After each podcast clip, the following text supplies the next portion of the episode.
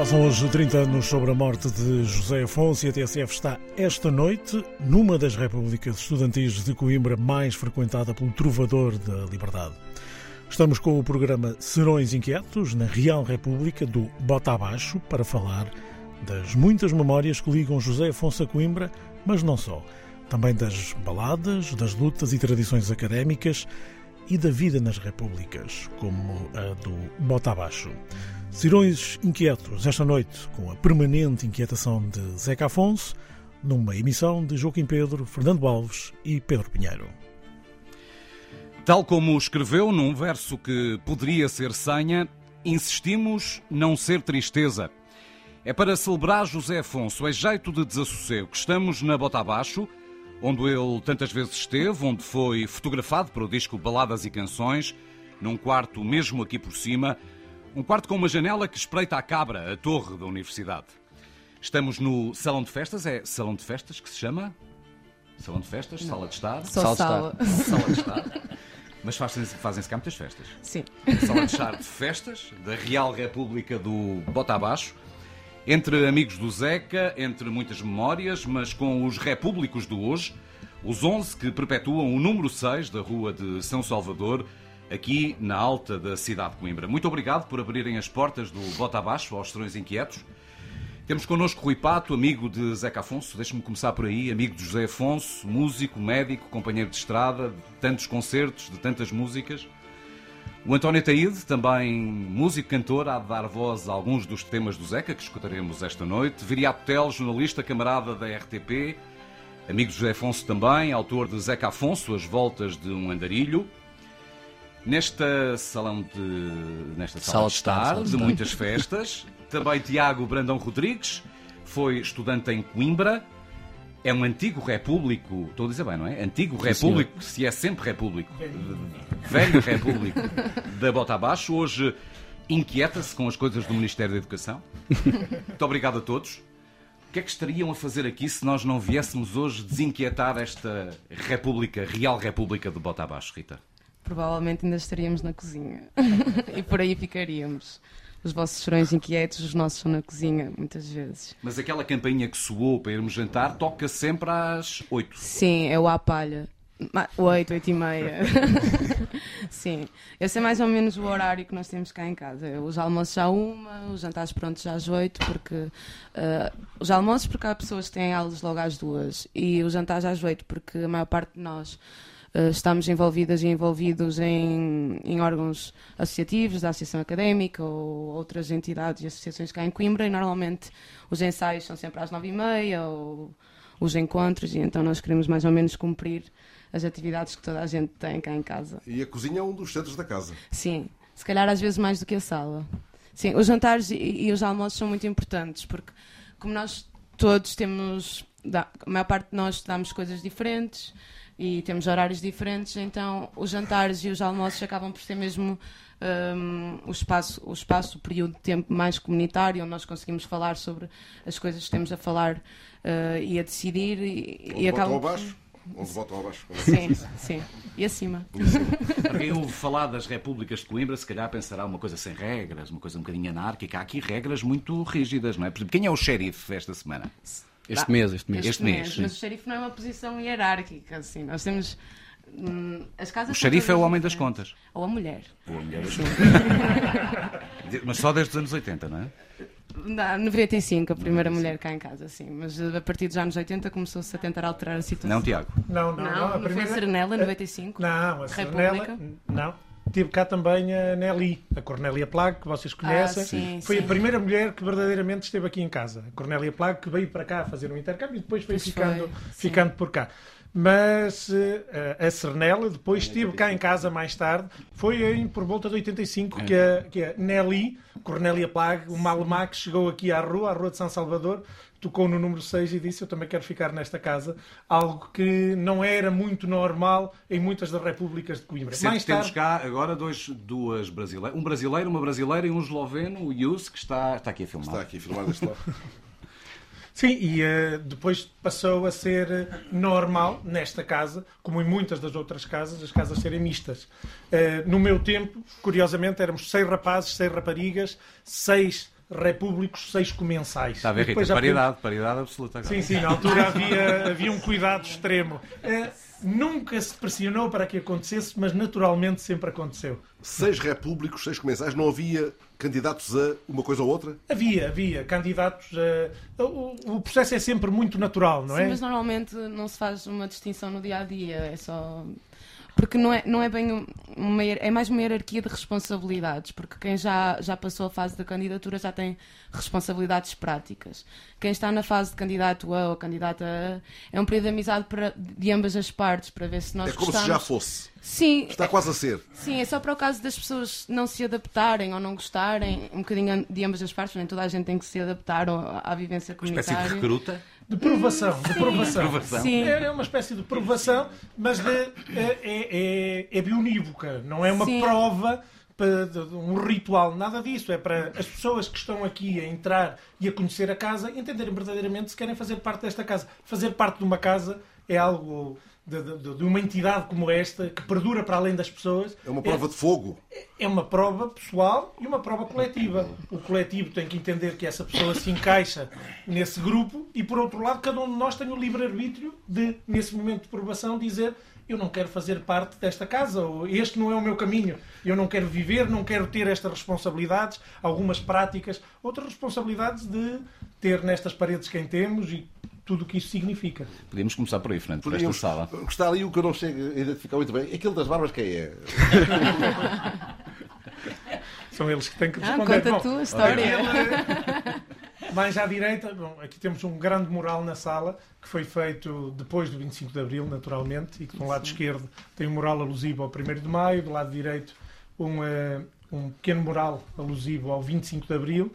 No meio tem eh, o símbolo da casa, o símbolo da casa que, Tem muito um- que se lhe diga, aliás. Sim. Sim, é, é, só este facto, o facto de ser Real República, isto tem toda uma tradição, não é? Depois da implantação da República, as repúblicas eram os únicos sítios nesta Academia Coimbra, vetusta por natureza, onde os republicanos e os monárquicos conseguiam conviver e por isso esta questão da Real República. E depois o bota abaixo nada tem a ver, obviamente, com o ato de beber álcool ou de beber qualquer Embora outro esteja ali um barril, não é? Oh, Está ali um- sim, é verdade que está ali um barril, mas está o, o, o Repúblico está a destruir dois pilares. Está a demolir. Está a demolir, claramente. E isto porque a República surgiu em 49, noutra rua mais aqui acima, que já não existe.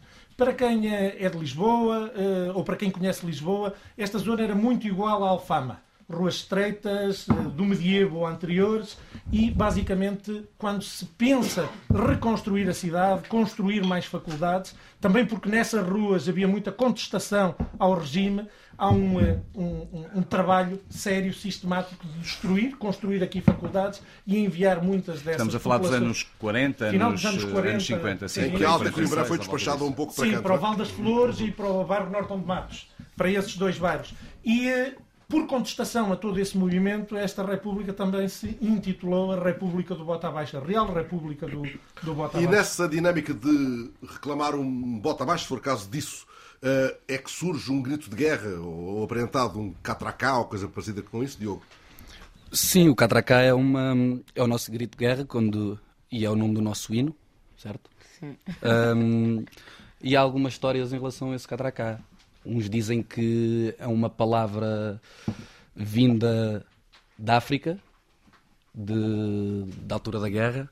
Pensa-se que também foi, é uma palavra meia. Como é que se chama a linguagem que eles utilizam em Cabo Verde? É isso? O Crioulo. crioulo. crioulo. Uma palavra acriolada, não é? Pensa-se que sim, tanto que há uma passagem no nosso hino que tem, que tem uma passagem em crioulo também. Ah, também se diz que o catracá é uma onomatopeia para, o, para, para as obras, o som das obras, a demolição. Daí o bota abaixo ser uma sátira ao, ao, ao que aconteceu na Rua do Borralho. Ó Diogo, completa, completa tu o mural porque ficamos pelo, pelo ali o quadro alusivo ao 1 de Maio, ao 25 de Abril. No, no, no centro está o símbolo da bota abaixo. Ali à esquerda, Karl Marx, o Karl Marx. e aqui mesmo por cima de nós, um senhor chamado José Afonso. que tem uma fotografia tirada aqui no quarto de cima, quarto nós já estivemos. Eh, Primeiro é álbum. a capa viriato do Baladas e Canções, Rui. Capa do- sim. da segunda edição da Baladas e Canções. Do LP, do LP Do Baladas e LP, Canções. Tirada do LP, Baladas e Justamente. Canções. Há bocado fazia referência à capa, porque lá da janela está mesmo a torre em fundo e na capa do, do, do- do disco a imagem deixa, deixa perceber ao fundo a, a, A cabra. a capa, a torre da universidade. numa, numa cadeira, sentado numa cadeira que eh, espero que ainda ande aqui por casa. Quando eu vivia aqui em casa, estava no meu quarto, que eu, eh, de forma não subreptícia, levei para o meu quarto e teve durante o tempo que, que vivi sempre no quarto. Uma, uma cadeira destas de, de, de realizador, ou tipo Sim. uma cadeira tipo Mas o seu quarto era aquele onde a fotografia Não, foi não, tirada? não. Era... O meu quarto já não é quarto, é uma sala. É no fundo, ao lado da cozinha. eh, Era aí com- onde eu vivia, na cama, onde se gravou depois o filme Rasganço. Que foi lá no Da quarto Freire? sim, sim, da Raquel Freire e onde eu tinha vista privilegiada da, da, da cabeceira da cama olhando para a esquerda via essa fabulosa imagem da É uma Universidade da Hoje é o Francisco Gama que está ali a fumar um cigarro, Sim. que ocupa esse, que ocupa esse quarto Tem do... por trás, já, se nos imaginarmos deitados eh, de barriga para o ar, temos nas traseiras, como agora estamos, em- embora sentados neste caso, o Jim Morrison. Nesse quarto. É, não é? Foi o Gama que o levou para lá. Já lá estava. alguns, alguns legados alguns legados Mas o quarto tem marcas. O quarto tem marcas da passagem do, do velho Repúblico, hoje aqui sentado à mesa, na qualidade um pouco equívoca, ambígua, mas feliz de ser também ministro da Educação e por tabela ter que vos dar respostas, se for o caso disso, ainda que seja na cozinha, bem acompanhadas, ele a leite, o resto do povo a vinho. Eh, é- há marcas dele nesse quarto ou noutros? Há ainda marcas da passagem deste vosso velho companheiro rep- antigo Repúblico? Marcas dele nesta casa. Marcas dele lá num quarto, num quarto lá em cima, penso eu, não Sim, é? mas há muitas dessas. O que tu vês aí por trás, por exemplo, é o, o sítio, aquele instrumento que temos ali, que é para pôr as cartas, que foi tudo trazido da minha terra. Muitas e muitas eh, eh, marcas que nós temos, eh, temos por aí. Eu vejo muitas destas. Eh, destes objetos que existem eh, são objetos do meu tempo Mas e- apontou para trás da cabeça do Gama e eu só vejo um osso, um enorme osso pendurado do teto. Isso É verdade, veio, isso. veio isso- intermédio? Sim, isso. eh, temos ali um osso, é uma tíbia de um cavalo. eh, e curiosamente, numa das caminhadas, das muitas. É um fémur? É um fémur, pronto, uma um fémur de um, de um cavalo que curiosamente eu trouxe numa caminhada que fazia na Serra d'Arga, muito perto dos montes como é que de, o de cavalo? paredes. O cavalo já estava, como é óbvio, já só estava o esqueleto Não do foi cavalo. apontado para, Não, não, para não, enriquecer o todo, património não, de da, da República. E, eh, e eu trouxe alguns dos ossos por, eh, por gosto na anatomia e depois um amigo de engenharia mecânica transformou em algo diferente e ele é o contrapeso de um candeeiro. Aquilo é uma geringonça, não é? Não é? É também. é também uma geringonça. Com osso de cavalo. Pois funciona bem. Mas então, e mais marcas, Gama? Não, do, do, do meu quarto. Do meu quarto, não sei, quando eu. Quando eu. Quando eu. Quando eu, quando eu cheguei à casa, pronto, foi. Cheguei à casa, conheci a República no primeiro dia e, e vim estudar agricultura, vi uma horta, fiquei fascinado, depois vi o quarto do Zeca Afonso e o que, eu- o que eu pensava era eu quero dormir aqui, eu quero, quero ficar neste quarto. E foi estas duas as razões. Foi preciso prestar alguma prova especial para ter direito àquele quarto?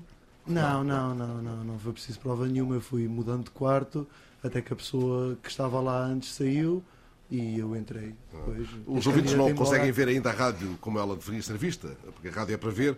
Mas, ó Pedro, vale a pena explicarmos que houve aqui uma pausa da parte do Gama. Essa pausa tem a ver com a circunstância de o, de o António se ter levantado. E- e isto que aparentemente po- podia ser um pouco destabilizador para, para quem não estivesse mesmo sentado à volta da mesa, eh, fez um, provocou um recuo estratégico de alguns outros. É apenas uma, uma mudança de, de- estou a falar afastado do microfone, eu consigo aqui dar as para o viriato há um bocado para falar virado para ali.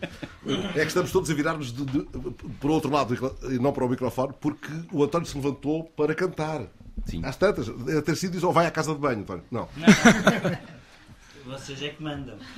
Se mandarem ir à casa do Se o Rui tocar, nós queremos ouvir. Mas o que é que lhe passou pela cabeça a propósito agora deste contexto da conversa para se ter levantado? Disseram para cantar. Afonso. E falaram em Zeca Disseram para Afonso. cantar eu, eu pus-me em posição. Ah, Eu foi o Rui Pato que, deve, o Afonso, Rui Pato é que deu aí uma indicação. é, Eu e ele, então, vamos dar aqui Ah. o apontamentozinho. Façam isso. Há bocado o Diogo contava-nos que lá em cima no quarto que pintaram recentemente a, a janela e a porta de amarelo, que são as cores que aparecem na, nessa célebre fotografia do, do Baladas e Canções. As últimas obras, foram as obras da facha- foi a fachada e o- as, as janelas e cozinhas e casas de banho e mantemos a, a cor das, das janelas que estavam anteriormente. Mas para bater certo com a capa do disco ou porque isso corresponde a um curso qualquer que tem cada um sua cor, aliás, como se vê aqui Não, que, eu saiba, que eu saiba, acho que era só mesmo porque estavam amarela, aquela estava amarela e ficou amarela também. E já para relembrar que o amarelo faz, corresponde à medicina. Não sei se. Ah, pronto. Cada cor tem. Pois é. Cada roca tem o seu fuso. é? Ser por isso que Cada agora cor, temos o seu o curso. Dr. Rui Pato. Rui Pato e António Sim. No inverno bato o queixo Sem mantas na manhã fria. No inverno bato o queixo Qualquer dia Qualquer dia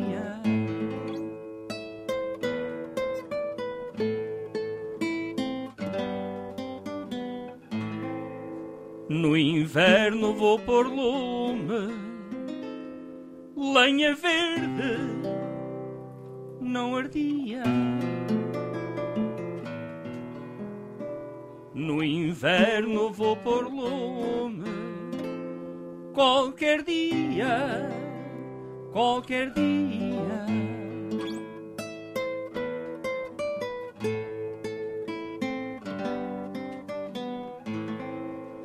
No inverno aperto o cinto enquanto o vento assobia. No inverno aperto o cinto qualquer dia, qualquer dia.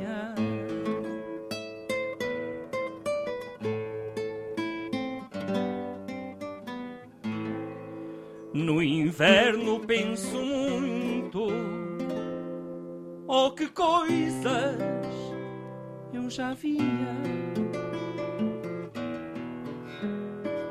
No inverno penso muito. Qualquer dia, qualquer dia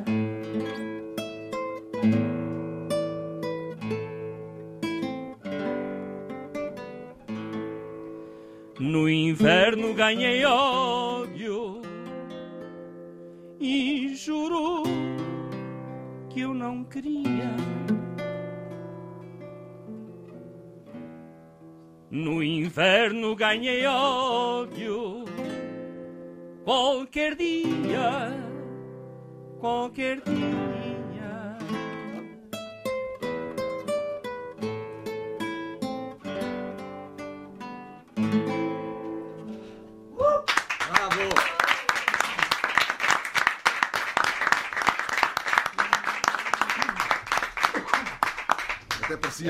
Era- que era o guião estava muito bem ensaiado. é? Parecia que tinham ensaiado há dois minutos. Pois mas esta parecia. era uma das letras que na a censura prévia nunca deixava nos espetáculos a gente cantar. Era qualquer dia, era tramado, Era. era uma ameaça, não é? Era o qualquer dia eh, iria acontecer qualquer coisa, como de facto aconteceu. Também há uma curiosidade que é interessante relativamente a esta, a esta canção.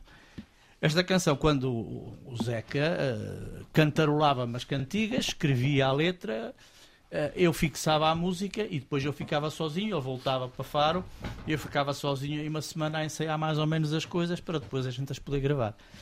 E a letra era de um FR eh, qualquer coisa Domingos. Peço desculpas eu agora não saber o nome, o nome perfeito. Tu sabes, eh, Beto, o nome. O nome da letra. E eu convenci-me que aquilo que era um frei, qualquer Bernardo coisa. Domingos, para aí. Domingos, aí algum homem da Idade Média. E, portanto, eh, tem esta toada tipo alaúde, Sim. não é? Eh, pensando eu que era realmente. Nu- e nunca perguntei ao Zeca, esqueci-me sempre de perguntar ao Zeca.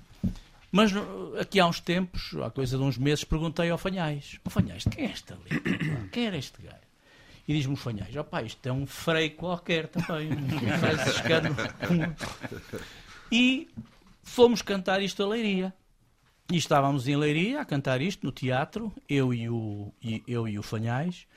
E o Fanhais, no fim, disse assim: Eu confesso, até por causa de uma pergunta que o Rui Pato me fez, que não sei bem quem é o autor desta letra, porque realmente acho que é um. Penso eu, por este FR que está aqui no disco, deve ser um frade qualquer. eh.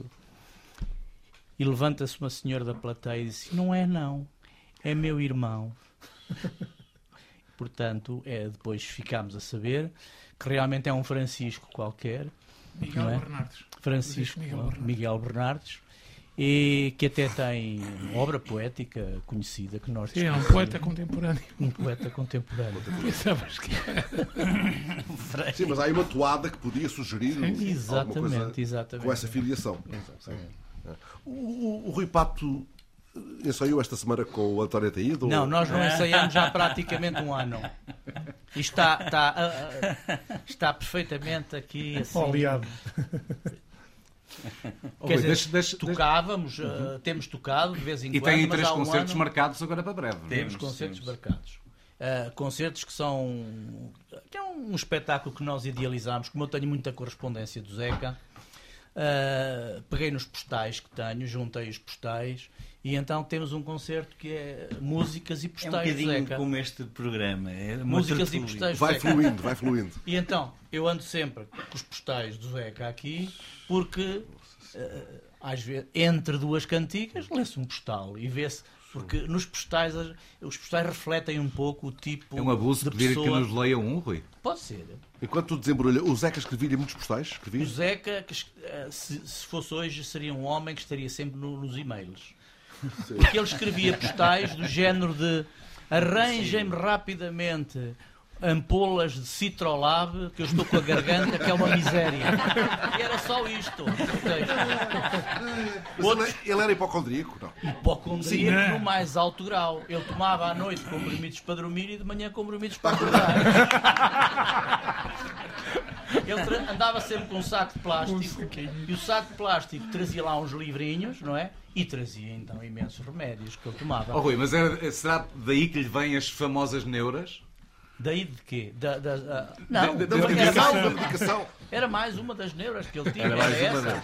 Quem o safou muitas vezes foi o, o Adolfo Rocha, ou seja, o nosso Torga, Torga. Torga. com quem ele, quando estava ali na Brasileira, dizia: Eu estou sem voz nenhuma, mas como é que eu vou gravar? Mas como é que eu vou cantar? E não sei o que e tal. E a malta dizia: "Pá, Vamos ali ao Torga. E o Torga fazia-lhe uns borrifos pá, de cortisona nas cordas vocais. pá, né? e ele saía de lá. Eu Aquilo já era- lhe pedi o mesmo, mas ele a mim não me faz. E ele é médico, o Rui Pato é médico, podia fazer isso. Exatamente. Já lhe pedi uns borrifos, mas ele não, borrifou para mim. Aliás, o Rui Pato disse há pouco uma coisa que me fez lembrar. Primeiro fez-me lembrar ao Paredes que dizia: Não, o meu paizinho é que tocava bem disto.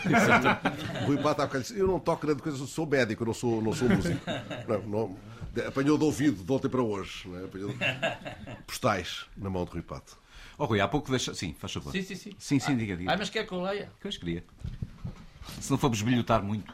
Meu caro, depois de ter escrito o primeiro postal, ou seja, foram dois por dia, lembrei-lhe de lhe pedir que junto à lista dos medicamentos pedidos, uma caixa de vitamina C da Roche, se possível injetável. Depende de haver quem me dê aí injeções. Tenho-me tratado com insistência, mas estou quase na mesma. Dos cuidados que tiver com a garganta, depende do sucesso da nossa gravação.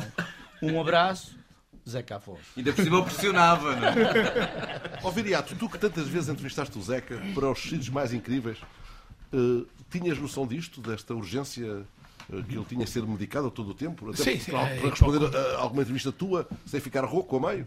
Ah, não, isso nunca me aconteceu, provavelmente.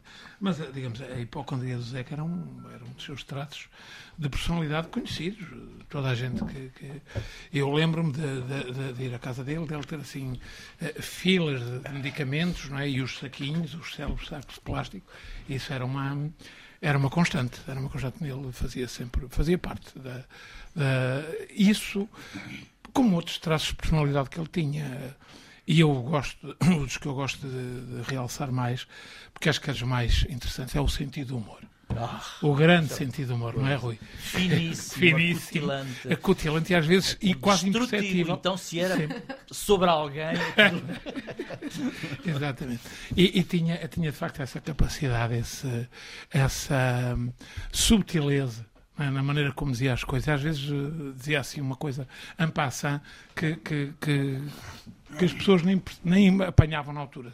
Depois a gente começava a pensar naquilo, espera aí, ele estava com isto, queria dizer qualquer coisa. Porque havia, eh, ele tinha muito, de facto, um, o sentido do humor do Zeca. Eu acho que é das suas marcas mais... mais hum, as alcunhas que ele arranjava. Por exemplo, ao Fanhais chamava-lhe eh, sua irreverência. Irre- Sua irreverência. ainda, ainda ela era padre nessa altura. Sua Tinha uma carga irreverência. muito mais forte, não é? Claro.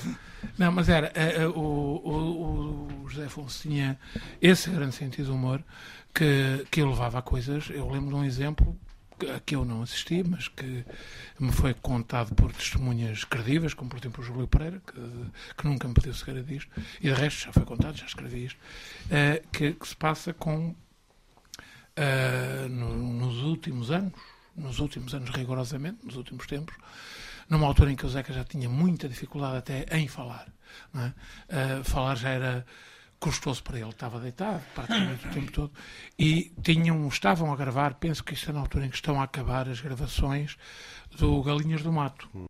Onde ele já Eh, não canta onde todos ele os já temas. não canta, aliás, eh, há duas gravações que. dois temas onde ele participa, mas que já estavam previamente gravados, são de resto gravações que foram eh, salvas, digamos, do, do- do disco anterior, da- das sessões feitas para o disco anterior, e salvas graças ao, ao, ao José Fortes, que não apagou aquelas, aquelas gravações. Na altura era o hábito, digamos, os masters eram muito caros e, portanto, eh, as editoras gravavam e depois apagavam, aquilo ficava o original, mas o master, provavelmente dito, desaparecia. Palavra que voltou hoje a andar aí na- nas bocas Eh, das notícias. exatamente, por causa do- das origens, podemos falar depois.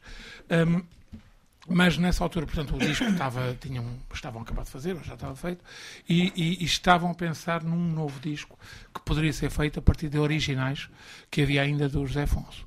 Ou que, se que, teriam que ser tratados por Júlio Pereira, por José Afonso, pelo José Mário Branco, e, e- e estavam a falar daquilo, do, do- do que pretendiam fazer, desse disco, que nunca chegou a ser feito, e, e estavam já naquela fase em que já pensavam no título do disco, como é que o disco se vai chamar. E, e então, estando todos a discutir lá em casa, a certa altura, o Zeca terá feito um sinal e disse, já tenho o título disso, muito imperceptivelmente, terá sido a Zélia, se calhar, que, que, que ouviu isto, disse, já tenho o título. Nem o pai morre, nem a gente almoça. Ora bem, isto para, para um- uma Claro, pessoa que está está naquela tão fase, é facto claro. um sentido humor Sim, sim. extraordinário. Sim. O Zeca passou nesta casa, embora, enfim, como passou em muitas outras repúblicas, mas aqui é- não, é, não é abusivo imaginar que ele, que ele deixou marcas de uma relação privilegiada, ou, ou mais- até mais íntima, talvez, do que na passagem por outras repúblicas. Eu, do convívio que tive com ele durante seis anos, quando ele cá vinha, eh, ele frequentava várias repúblicas. Eh, e era comensal de uma série de repúblicas. Esta era uma delas. Habitualmente, poucas vezes dormia nas repúblicas. Ou dormia em minha casa, ou dormia. Ele era da família do Viriato Namora, portanto tinha aqui ainda um ramo familiar em Coimbra.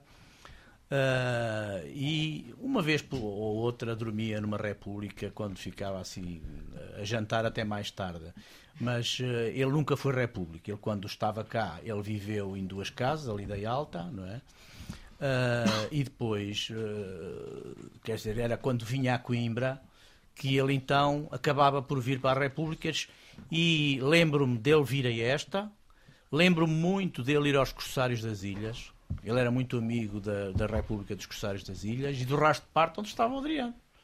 Eram aqueles, ah, o Praquistão também, quer dizer, ele passava por elas todas, não é? Oh, Rui, Era- já agora deixa-me dizer que da Rasto Parta temos cá hoje a Ana Roque, que está ali no sofá atrás, e também o Rafael Marques, que eu não me fui apresentar, está ali ao lado dela.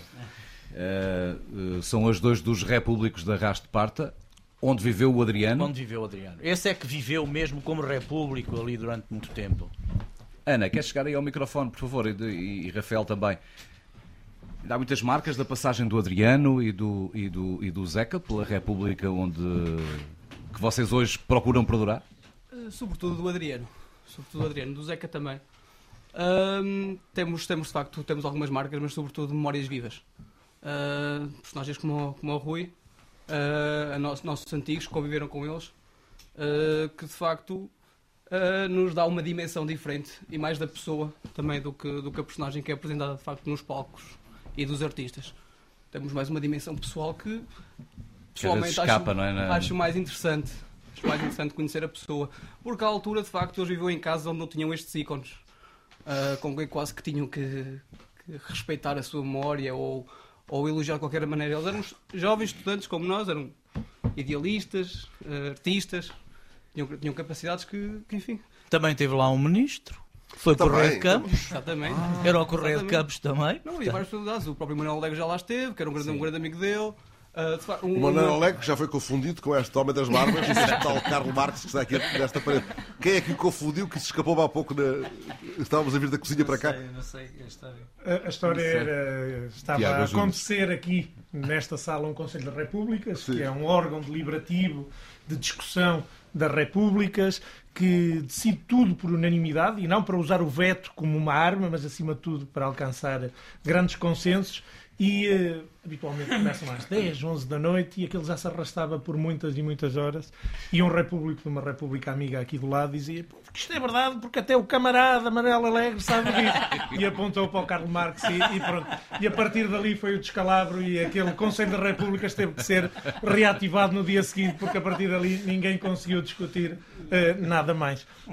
Mas o, o, o Zeca, o Zeca deixou aqui em casa também muitas marcas e isso sabemos pela voz de alguns antigos, que tem agora 80, 70 e muitos, e que coi- coincidiram com ele aqui quando ele cá vinha eh, e que muitas vezes contam eh, episódios, eh, imagino eu que depois de, de todo este tempo, alguns deles absolutamente reais, outros já com alguma infabulação, mas também faz parte, faz parte da história. Mas esta relação da casa com o Zeca também é a relação da casa com as músicas de Reis Popular e a casa teve nos últimos muitos anos uma relação muito especial, por exemplo, com o GEFAC, com o grupo de etnografia, de etnografia e folclore da Academia de Coimbra. No meu tempo, metade dos 12 que cá estávamos estavam no GEFAC eh, e muitas músicas do Zeca e de, muito, de Reis Popular, porque, como sabemos, ele tinha um interesse genuíno na cultura musical portuguesa, no que mais genuíno tinha, e fez tanto por ela como se calhar fizeram o Giacometti e, outros que depois vieram. E a verdade. Agora também somos quase metade de Jefac. Pronto, então perdura. Ah, sim, isso é uma marca, quase, é uma marca de água aqui da casa. É, o GFAC é uma espécie, é uma startup, é um. é, é, de, é de lá que sai, é de lá que sai a Brigada Vitor Jara. Daqui de casa, daqui de casa, os Diaba 7. Sim. O Miguel Cardina, que é meu contemporâneo, é dos Diaba 7 e aqui, eh, eh, aqui ele é, é percussionista, além de ser um académico notável. Notável. Mas, por, por exemplo, os Macadam, de nova formação, os Macadam também saem aqui de casa. Um dos, um- um dos elementos. É uma do- incubadora. Eh, sim, que é, que é médico, curiosamente, o Rui, o Rui eh, Macedo, que é Macedo, médico, que é lá de cima. que é lá de cima e que era aqui de casa também, era comensal e que costuma vir aqui tantas e tantas vezes. Mas e é as relações importante. entre as casas? Eh, o facto de estar aqui hoje é apenas uma gentileza recíproca, uma troca de galhardetes entre uma república e a outra, vizinhas e amigas, ou é isto é frequente, este trânsito? Não, nós, a nossa relação, nós eh, creio que nos vemos aí todos os dias pelas ruas. Nós moramos aqui a 50 metros de distância. É muito natural, é uma relação. É, né? É mais de amizade que outra coisa. Nós, nós não vimos por aqui, estamos aqui porque nos sentimos à vontade de estar aqui. Sim, É, e mas, existe, assim, existe muita capilaridade entre as casas, não é? De- nas relações pessoais, inclusivamente, historicamente, às vezes é-se comensal numa casa e depois, dois anos depois, abre a oportunidade de ir para outra casa que nós temos afinidade, ir viver para essa outra casa. Isso acontece muito com estas, principalmente com as repúblicas aqui Sim, da sim, Alta. sim. E, Sim, e- sim. e algumas temos, temos relações mais especiais, por exemplo, nós tendo uma relação com a- todas as outras repúblicas, a relação com a República do Paquistão eh, foi tradicionalmente uma relação eh, eh, muito, muito positiva e muito. Ora, há uma república que seja uma espécie de carro-guia desta, de- deste andamento ou não? Eu, eu diria que é bota abaixo, mas. Nós tentamos. A Ana não concorda. Somos. Não, Eu estava a brincar, Cada um Ana. a brasa à sua sardinha, não é? Mas, eh, efetivamente, vemos-nos todos como iguais e nenhum, nenhum de nós eh, tenta, tenta sempre respeitar o outro no sentido em que queremos ser todos iguais e temos todos o, o mesmo poder e juntos, especialmente, fazemos sempre melhor. As afinidades criam-se nas concordâncias e nas discordâncias, quer ver? E as melhores das afinidades. O verdadeiro espírito Melhor das afinidades. Há pouco estávamos a falar dos lugares de Coimbra, os lugares de Zeca em Coimbra, e o Miguel Midões, nosso camarada da TSF aqui em Coimbra, percorreu nestes dias alguns desses lugares. Miguel, que, que- que imagens mais fortes é que retens? Tu esta manhã contavas-nos na, na manhã da TSF, eh, ou sintetizavas em 5 minutos essa viagem que fizeste de Coimbra nestes últimos dias. Eh, o, o Dr. Rui Bato falava há pouco na- na- numa das casas do Zeca Afonso, onde se mantém um azulejo. Uh, curiosamente, um azulejo que retrata uma fotografia de um, de um outro convidado hoje da TSF, ajuda-me, do Roberto Santandreu. Santo Andréu, o chileno que, que, que já podia ser português, mas n- efetivamente é, mas não, só não, não está isso confirmado no, no- no bilhete de identidade, no cartão de cidadão, uh, porque ele não acha necessário. Não. Nós ouvimos-lo hoje porque ele, ele é, o autor, é o autor da fotografia do Galinhas do Mato. Uh, ele é que nos contava que aquela, aquele, aquele azulejo também reproduz uma fotografia dele. E, de facto, fomos, uh, começámos por lá, a ver essa viagem das pegadas do Zeca Afonso por Coimbra, na Avenida Dias da Silva, no número 112, uh, que era o sítio onde vivia, na casa da tia, na altura em que estudava no, no Liceu Dom João III, que hoje é a Escola Secundária José Falcão, e fomos lá parar por, um- por uma curiosidade. Eu, eu tinha vontade de ir lá parar, não é? De, de- queria fazer reportagem a partir de lá. Mas quando contactei o núcleo de Coimbra da Associação uh, José Afonso, um, quando pedi um sítio para gravarmos, uh, de Olinda Portelinha, que é a coordenadora do, do núcleo, dizia-me: Pois, mas sede não temos, não é? Então, se não temos sede, temos que gravar em algum sítio. Eu disse: Não, porque não há porta do sítio onde viveu o José Afonso, em Coimbra, e, e gravamos na rua, precisamente para sentir ali uh, aquilo que é a avenida ainda hoje, não é? Um, fomos conversando e fomos gravando, e às páginas tantas estávamos à porta já da José Falcão, porque é logo abaixo, não é? Vai-se descendo e fica logo ali Que embaixo. também esteve nas notícias estes dias, não pelas melhores razões. Não pelas melhores razões, também estive lá precisamente a, a percorrer os corredores, não por causa do Zeca Afonso, mas porque a escola tem 80 anos. E Ou chove melhor, bastante. não tem intervenção nos últimos 80 anos. Chove mais lá dentro? Ah, Ah, temos cá. Ah, chove, temos chove. ministro, temos ministro, Temos ministro à mesa, caramba. Oh, que chatice. A sério que eu estava distraído. Também eu. Eu fui lá em semana, eu fui lá em semana, em semana de pré-mau tempo, pré-mau tempo e de facto escorria, escorria a umidade. A escola não tem. Não Miguel, tem. temos que fazer o contraditório. Não vem em trabalho, desculpem, não vem em trabalho. Na altura fizemos até uma fotogaleria, portanto colocámos as fotos para, para comprovar um pouco aquilo também, a veracidade daquilo que estávamos a dizer. Mas, portanto, com a Diolinda Portelinha estávamos à porta da escola e ela contava-nos que, que tentam puxar os jovens para este espírito do Zeca Afonso aqui em Coimbra. Os jovens vão aparecendo e, sobretudo, a, a música que fazem é marcada pel- pelas raízes do Zeca Afonso. Mas o que é certo é que, em relação ao núcleo de Coimbra, os jovens perdem-se e, e acabam por desaparecer. Faça favor. Sim, Rui. A propósito disso, eu gostava de dizer uma coisa. Quer dizer, quando ah, se reuniram seis ou sete pessoas no Café Santa Cruz para pensarmos na criação de um núcleo de Coimbra da Associação José Afonso, que já há núcleos em toda a parte. Ah, e em Coimbra, inexplicavelmente, não há um núcleo. E nós, então, onde é que havemos, pelo menos, de reunir? Nós não podemos estar a reunir no café. Então, provisoriamente, e durante alguns meses, a sede do núcleo da, da Associação José Afonso de Coimbra, depois dela criada, com estatutos e tudo, e vindo cá até o Presidente assinar a IATA, foi aqui. E as nossas Oh. primeiras reuniões É foram aqui. Portanto, esta, esta sala foi a primeira sede da, do, núcleo, do, do núcleo da AJA ah, de Coimbra. Ah, querem um bocado de música? Porque agora Queremos, falar? isto é um Porto de Abrigo, mas queria É. também saber, do- enquanto, enquanto o Rui Pato e o António se, se, eh, se vão vestir aos bastidores para o segundo número, eh, eu queria que o Miguel nos explicasse aqui uma coisa que eu há bocado apanhei ali do- eh, à, varanda. Tu foste Repúblico também, companheiro. Não, foste? Não, não repúblico. Um, Foste- frequentador foste das mensal. repúblicas. Não é? Frequentador. Muitas vezes convidado. Um penetra, vezes foste convidado. penetra. Penetra, muito penetra. Uh, e vim parar uma vez, a primeira vez a uma república, um, à República dos Fantasmas, por acaso. Aliás, eu só, sabia, só soube que estava dentro da República depois de lá estar. Uh, por isso mesmo, pela, pela própria cam camaradagem e pela, pela forma como as pessoas nos envolvem. Uh, e começámos, foi uma conversa que começou à porta de um bar, uh, obviamente estava tudo já muito animado, não é? E alguém me disse que havia uma festa na República e que me podia convidar e que eu podia ir, não é? E eu não sabia para, aqui, para onde é que ia, nem porque é que não ia. Mas tu eras estudante em Coimbra, antes de repórter da TSF. Eras Era estudante em Coimbra, sim, entre 2000 e 2004. Portanto, acho que ainda nos cruzámos aí na rua, É verdade, provavelmente. é verdade.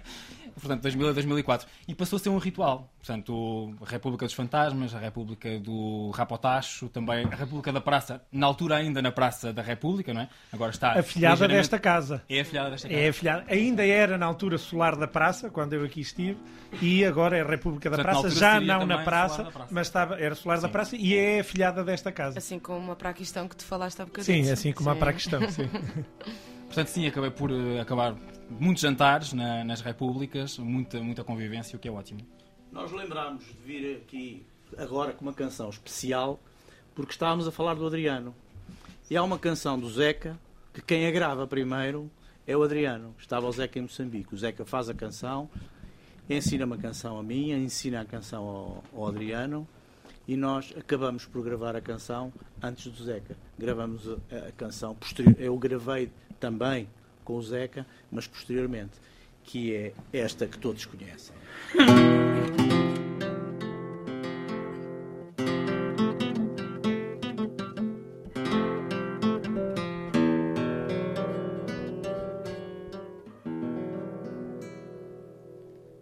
Menina dos olhos tristes,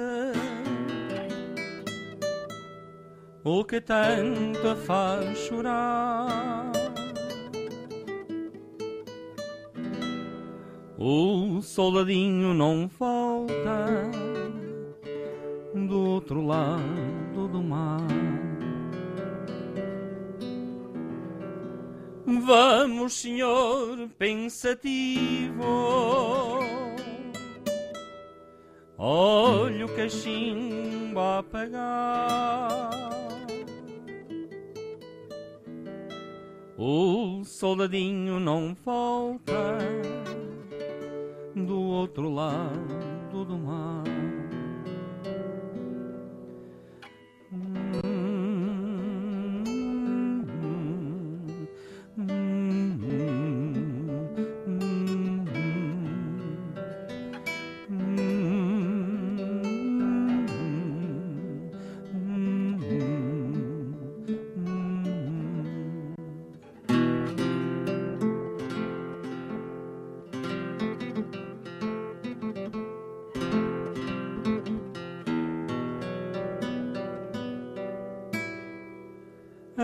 Bem triste um amigo. Uma carta o fez chorar O soldadinho não volta Do outro lado do mar. A lua que é em que nos pode informar. O soldadinho já volta, está quase mesmo a chegar. Vem uma caixa de pio, desta vez o soldadinho nunca mais se faz ao mar.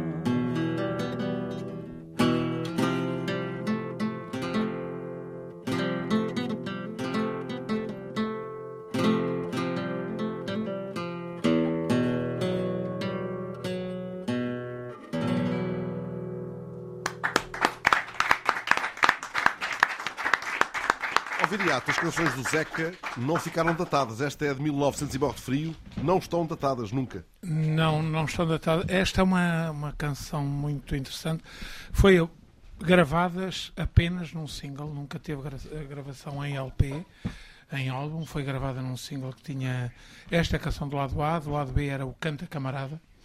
E, e- é uma canção também interessante por ser um poema do Reinaldo Ferreira, eh, que é, o, é também o coautor de Uma Casa Portuguesa, por exemplo.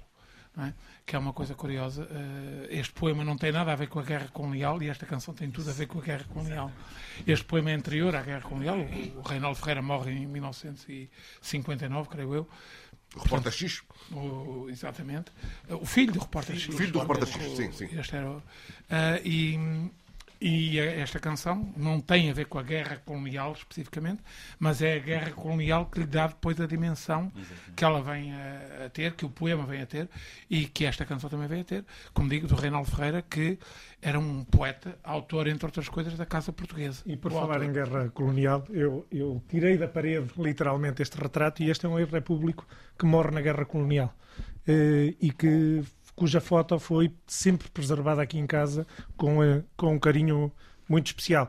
Eh, havia muita atividade política, eh, havia muitos dos repúblicos, principalmente durante a guerra colonial, que tinham atividade política forte. Fala-se que existia uma imprenta aqui em casa eh, onde se faziam muitos dos flyers. Há um, um, algum do material está no Teatro Académico, no peço desculpa, no Museu Académico, mas existe aqui também um registro de todos os flyers da contestação de 69. Muitos foram impressos por aqui, nas repúblicas. Há, aliás, estudos interessantes do Artur Ribeiro, creio, do Museu Académico, sobre a importância de- histórica das repúblicas. Exatamente, exatamente. E o, eh, o- o próprio Miguel Cardina faz uma, uma tese de mestrado eh, que depois publicou em livro que se chama A Tradição da Contestação. E, e que me recordo perfeitamente, da, ele ofereceu-me o livro, eu vivia em Madrid, que me disse as histórias que se contam por ter, por ter vivido naquele eh, antro inquinado, eh, dizia ele, ou naquele antro iluminado, era naquele antro iluminado.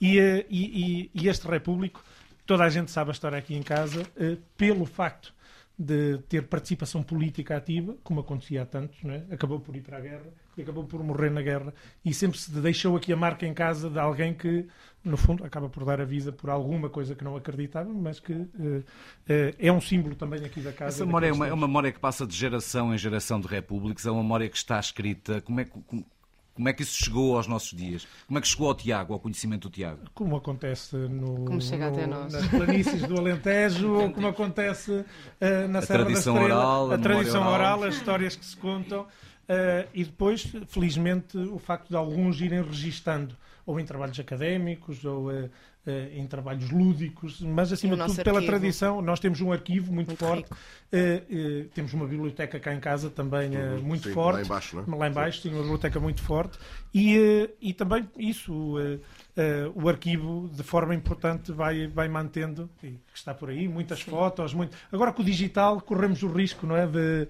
de muitos de ir eh, potenciar... Ah, e, e livros, histórias do xerifado. E aquela carapaça e aquele cartaz também vieram da guerra. Sim, sim. Da guerra colonial? Eh, sim. Sim. E, eh, e o que acontece, sim, está ali. Sim. Aquela o- carapaça tartaruga, não é? Sim, é uma canto. carapaça de tartaruga, sim. E aquele guarda-chuva também tem guarda-chuva porque eu sou do norte, senão era uns. Como é que é? O chapéu de chapéu de chuva. Sim, é uma Eh, sombrinha. É uma, uma sombrinha, também podia ser uma sombrinha. E aquela, aquela é a verdadeira bandeira da casa. Eu recordo-me, sempre aqui esteve, estava melhor conservada, mas o tempo, como é óbvio, vai, eh, vai pagando fatura. E lembro perfeitamente no dia em que eu me doutorei, aqui na Sala dos Capelos, os repúblicos, na altura, em 2007, foram-me esperar no final das provas do meu doutoramento com esta belíssima sombrinha e eu saí juntamente com o júri debaixo daquela sombrinha e, eh, e a sombrinha eu, eu vejo em fotos aqui da casa desde, vocês podem ver, aparece. desde os anos 50, desde os anos 50 aos anos 60, inclusivamente eh, em, eh, em, em casamentos que se fizeram aqui em casa. Eh, ou- sim, houve vários casamentos de pessoas que não tinham família ou que, de certa forma, esta era a sua família, ou porque não tinham posses, ou porque acabavam por. eh, e que eram estudantes e no final do curso casavam aqui em casa e houve vários casamentos, há várias fotos de casamentos, do jantar ou do almoço aqui feito, e, e também onde a sombrinha sempre estava. Há pouco o. Fernando citava a origem da- da- das repúblicas aqui em Coimbra, a partir do trabalho do Museu eh, Académico. Sim, do, sim, do Artur Ribeiro. sim. Se calhar vale a pena contar a quem está lá em casa que eventualmente a origem estará lá atrás, em Dom Dinis, ainda na Idade Média, quando é estabelecido aqui o ensino geral em Coimbra e quando eh, eh, há já decretos reais a chamar a atenção para a necessidade de ajudar quem para cá vinha estudar a ter, enfim, uma vida. E alojamento? E alojamento esse- mínimo. Esse é um problema que se arrasta na história, não é? Se nós virmos a, a- a origem da Universidade de Cambridge, acontece porque em Oxford há problemas entre os arrendatários e os estudantes. E de repente eles saem de lá e formam outra universidade. E, e aqui também acontecia, sempre aconteceu. Há numa das paredes cá de casa, do meu quarto, uma imagem em que se vê um arrendatário, um senhorio, eh, eh, com uma atitude de quase usura, é o que quer representar, e o estudante ao, ao fundo, porque o estudante passava eh, verdadeiramente eh, um- uma vida complicada para poder sobreviver num sítio onde havia muita especulação imobiliária. Deixem-me só situar os ouvintes da TSF. São nesta altura 10 da noite. Estão com os eh, Serões Inquietos, hoje na Real República do Bota Abaixo, em Coimbra. Nos 30 anos da morte de José Afonso, estamos a viajar pelas muitas memórias que deixou na cidade. Estamos a lembrar as palavras dele, as baladas que nos deixou, também as lutas e tradições académicas, as desse tempo, as de hoje e a vida, claro, nas repúblicas como esta do Bota Abaixo.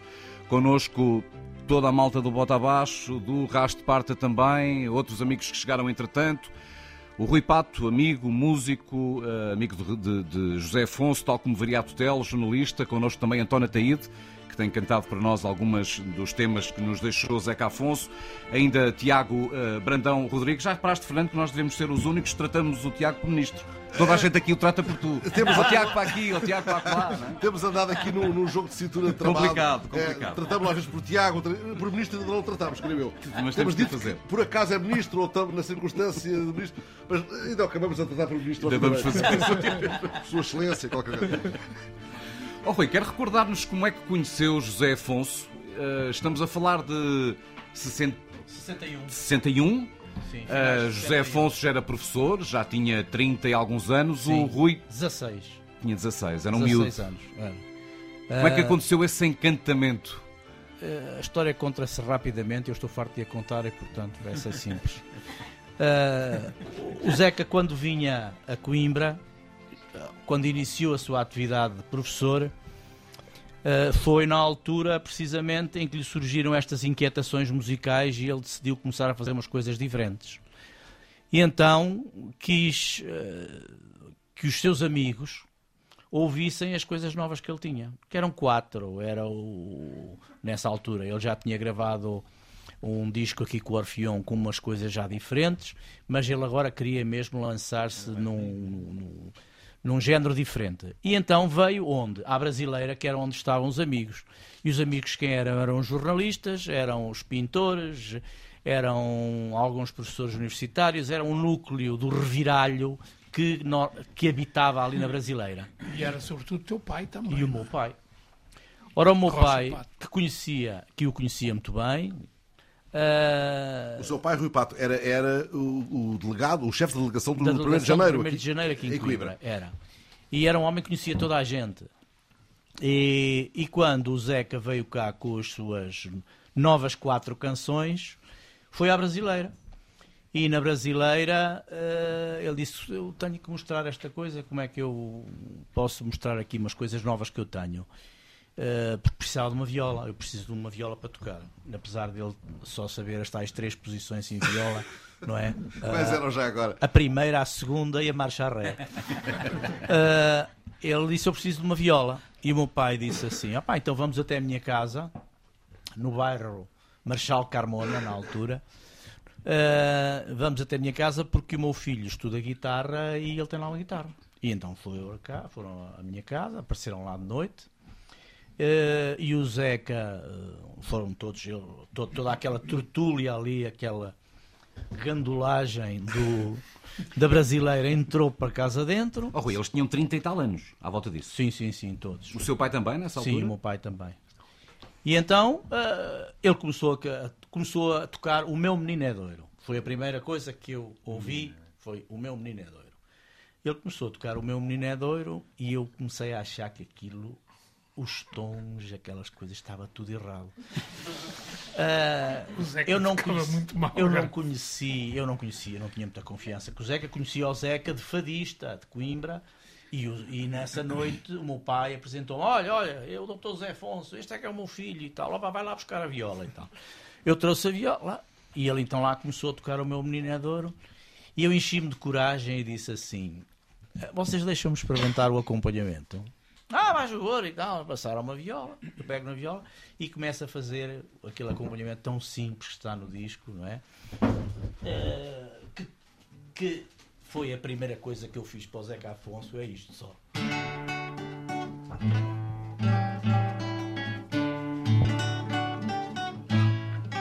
E o Zeca disse: É isso mesmo. é o puto que me há de acompanhar nestas coisas.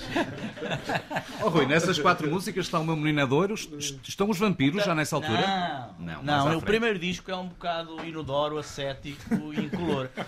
Tem, tem O disco ah, era, eu falei das quatro músicas que ele foi lá cantar à é sala o do seu pai. Poeta, é, é o. O que é que tem mais? Senhor Poeta, o Tenho Barcos, Tenho Remos, e falta-me aqui uma. Falta-me aqui uma quarta.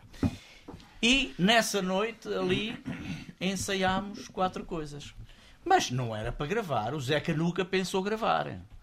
Ah, depois, passado uns dias, o meu pai levou-me para a brasileira e traz a viola.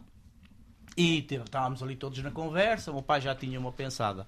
Estávamos ali todos na conversa e quando fecharam os bilhares da brasileira, que é a parte de cima eram os bilhares, diz o meu pai, tudo lá para cima, para os bilhares, pá, e agora vamos cantar essa coisa outra vez. Ora vamos lá ver. Então fizemos ali um segundo ensaio. O meu pai, que era um homem que já tinha conhecimentos com editoras e não sei quê e tal, e como conhecia toda a gente e tinha muita lata, disse: Vais gravar isto, pá. tu vais gravar. É, vocês são doidos, ah, e toda aquela malta e tal. O Pedro Laio ainda é um dos sobreviventes dessa tertúlia. Não, senhor, claro, tens que gravar. E o pai então convence-o a gravar um disco com aquelas quatro coisas. É o meu pai que trata de tudo, ele arranja a editora, arra- depois combina com um técnico ah, que veio numa 4L com um, gravador portátil. Não havia estúdios em Coimbra para gravar, mas havia ali um convento, ah, que depois foi a Universidade Vasco da Gama, um convento que estava nessa altura vazio, só lá tinha galinhas e perus e aquela e, e- e um caseiro. E então, nessa altura, decidiu-se gravar esse primeiro disco. E, ao grava- e esse, o primeiro disco então é gravado aí, no convento de São Jorge de Salreu, não é? Ou Milreu? Sim, sim. É, Milreu. assim, Milreu. Milreu. E então é engraçado que aquilo é, é na margem esquerda do Mondego. Primeiro, o trabalho dos técnicos e toda a gente, tá, e nós, foi espantar as galinhas, não é? Depois de conseguirmos espantar as galinhas, então o que é que fazíamos? Pusemos um, guarda, um, um de nós à janela, que era para ver quando não vinham automóveis. E então, quando aquilo via-se a estrada toda, e dizia agora não vem automóveis. E gravou-se o primeiro tema. Depois, eh, agora não que vem um automóvel. Esperava-se, depois gravou-se. E portanto, Oh, numa Pato, tarde gravámos Estamos a esse ouvir isso e a primeiro pensar disco. até que se não fosse o seu pai, num, num certo sentido muito, muito estrito, não teria havido Zeca porventura, ou da, da maneira que houve. E Quer dizer- passados muitos anos, ele vai pôr na ficha técnica do outro disco, ajuda-me Viriato, uh, na ficha técnica do disco, ele vai pôr gases e flatulências. É. Sacudiram galinhas, sacudiram galinhas Isso para é não no- estragar a é no- gravação. É no cor dos tribunais. No cor dos tribunais, pois. No cor dos tribunais e gases e flatulências eram interpretados, tanto quanto sei, Pelo Adriano. eh, Zeca, Adriano, Adriano, Fausto. Muniz Fausto. e Fausto. E Fausto. Carlos Alberto Muniz e Fausto. Segundo me contaram, eh, eles estavam, eram um em cada canto do estúdio. com grande dignidade Pronto. autoral. Com grande dignidade, é? E pronto. E então nos cantos do estúdio eles ensaiavam os gases e as flatulências e, e aquilo funcionou. Os vistos, não é? Porque o disco ficou aí. O cheiro ainda não se grava, não é? Não, não, mas as galinhas, essas galinhas podiam ser as galinhas do mato, antecipadamente. Não, Podiam ser as galinhas do mato. Há dias o, o Rui Pato publicou na, na internet uma fotografia, creio, de um, do Venham Mais 5, oferecido pelo Zeca, não ao Rui, ao clã Pato, é assim que aqui está, ao É, clã era, muito, era também muito, muito amigo da minha mãe, E do seu ficava pai? lá em casa, a minha mãe fazia, cozinha muito bem, ele gostava muito, eu agradece até aos cozinhados da minha mãe aqui em alguns postais. E, e portanto. Aqui diz ah, ao clã Pato, recordação de uma antiga camaradagem do amigo José Afonso. E neste pequeno texto que, o- que, que, o, que o Rui acrescenta esta imagem, voltam as neuras. Também foi o seu pai e a sua mãe que lhe aturaram as neuras e a sua recorrente vontade de desistir, nessa Sempre, altura de 61, 62. O- a- os quatro primeiros discos do Zeca foram gravados à força por pressão do meu pai. Eu não costumo dizer isto porque podem pensar que eu estou a pôr-me em micos de pés, mas eh, o meu pai eh, foi o primeiro uh, empresário, não, não é empresário, o primeiro. Pois seria manager, não é? Exatamente. Foi ele sempre que convenceu. O Zeca gravava o primeiro disco e não queria gravar mais. O Zeca até tinha a Maria de que não gostava de cantar.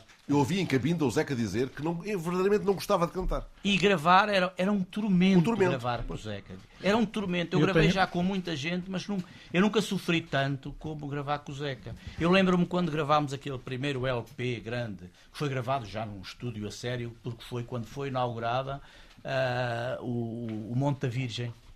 Tinha acabado, ainda, que ainda no cheirava Porto? a tinta no Porto. Quando então fomos gravar a primeira vez para um estúdio, foi então deixar, deixou de ser ali com as galinhas. é esse primeiro álbum branco que tem a cara dele. E quando fomos gravar esse disco, uh, ele cantou a primeira canção. No, ele uh, teve um cuidado danado de, de, comer pouco para poder cantar e então comeu, quis apenas um ovo estrelado.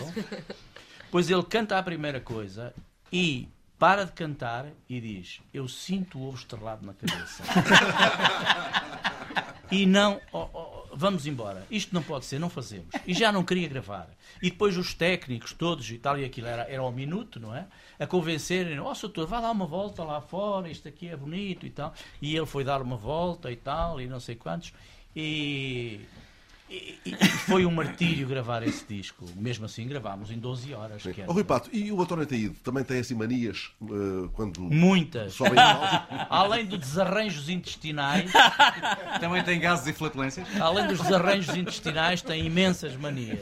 Mas canta muito bem. Canta muito bem. E sim. agora vai cantar uma canção uh, que, que, ele fez dedicada aqui à à rua direita e ao terreiro da Erva. O Rui Pato já quase só, só, toca com ele, não é? Com quem? Com não, o António Fanhais também. Ainda? É, com todos, uh, tirando ele, com, com todos os dinossauros.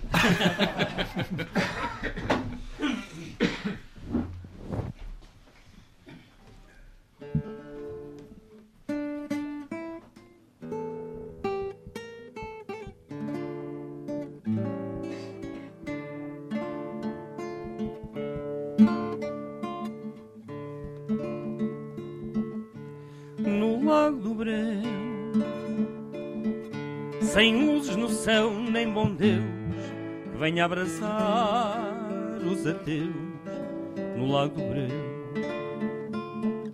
Que venha abraçar os ateus no lago Breu. No lago Breu, a noite não vem sem sinais que fazem tremer os mortais no lago Breu fazem tremer os mortais no Lago Breu. Mas quem não for mau, não vá, que o céu não se compra, dá. Não vejo razão para ser quem teme e não quer viver sem luzes no céu, só mesmo como eu, no Lago Breu. Sem luzes no céu, só mesmo como eu, no Lago Breu. No Lago Breu, os dedos da noite vão juntos para amortalhar os defuntos no Lago Breu.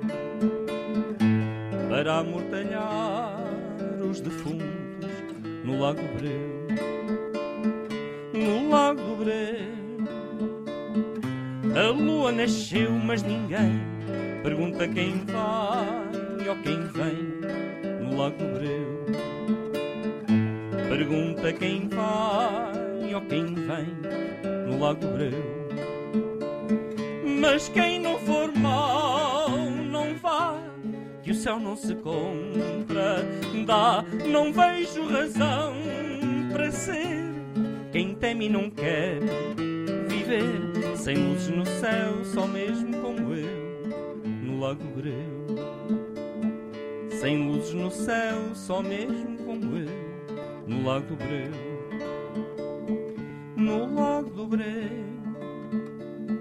Meninas perdidas eu sei, mas só nesta vida me achei, no Lago do Breu. Mas só nesta vida me achei no Lago Breu. Mas quem não for mau, não vá, que o céu não se compra, dá. Não vejo razão para ser quem teme e não quer viver sem luzes no céu, só mesmo como eu, no Lago Breu. Sem luzes no céu, só mesmo como eu, no Lago Breu. Sem luzes no céu, só mesmo como eu, no Lago Breu.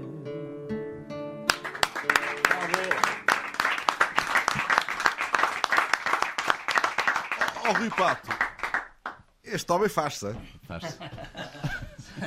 António, Eu você tem, muito. você tem uma na manga e, eh, Eu gosto muito de o ouvir cantar. e nós, nós podemos saber em voz alta eh, que você tem na manga. Está, está alguma coisa aí para surgir em breve? Vocês estavam ali há pouco a conversar sobre não, isso. não, não, não, eu tenho.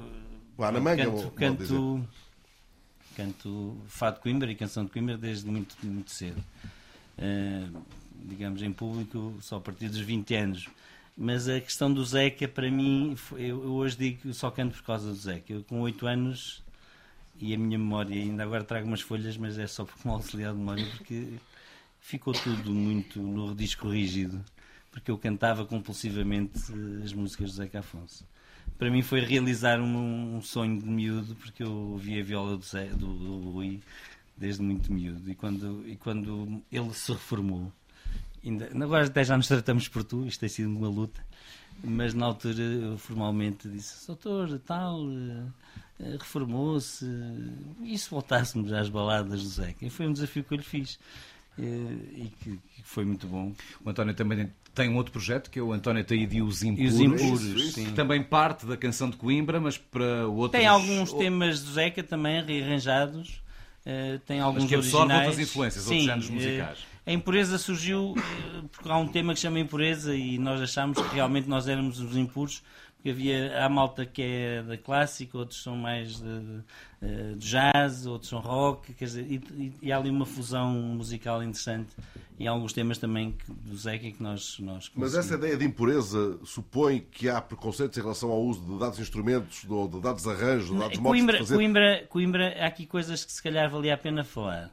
E o Rui não falou, mas Coimbra é uma cidade altamente preconceituosa. Conservadora até de um certo Conservadora. ponto, Eh, e o Zeca, quando regressou, e o Rui costuma falar disto, eh, os, os, puri- os puritanos da- da- da canção de Coimbra af- afastaram-se dele. Como quem diz, epá, tu estás a fazer coisas que são- que são heresias autênticas.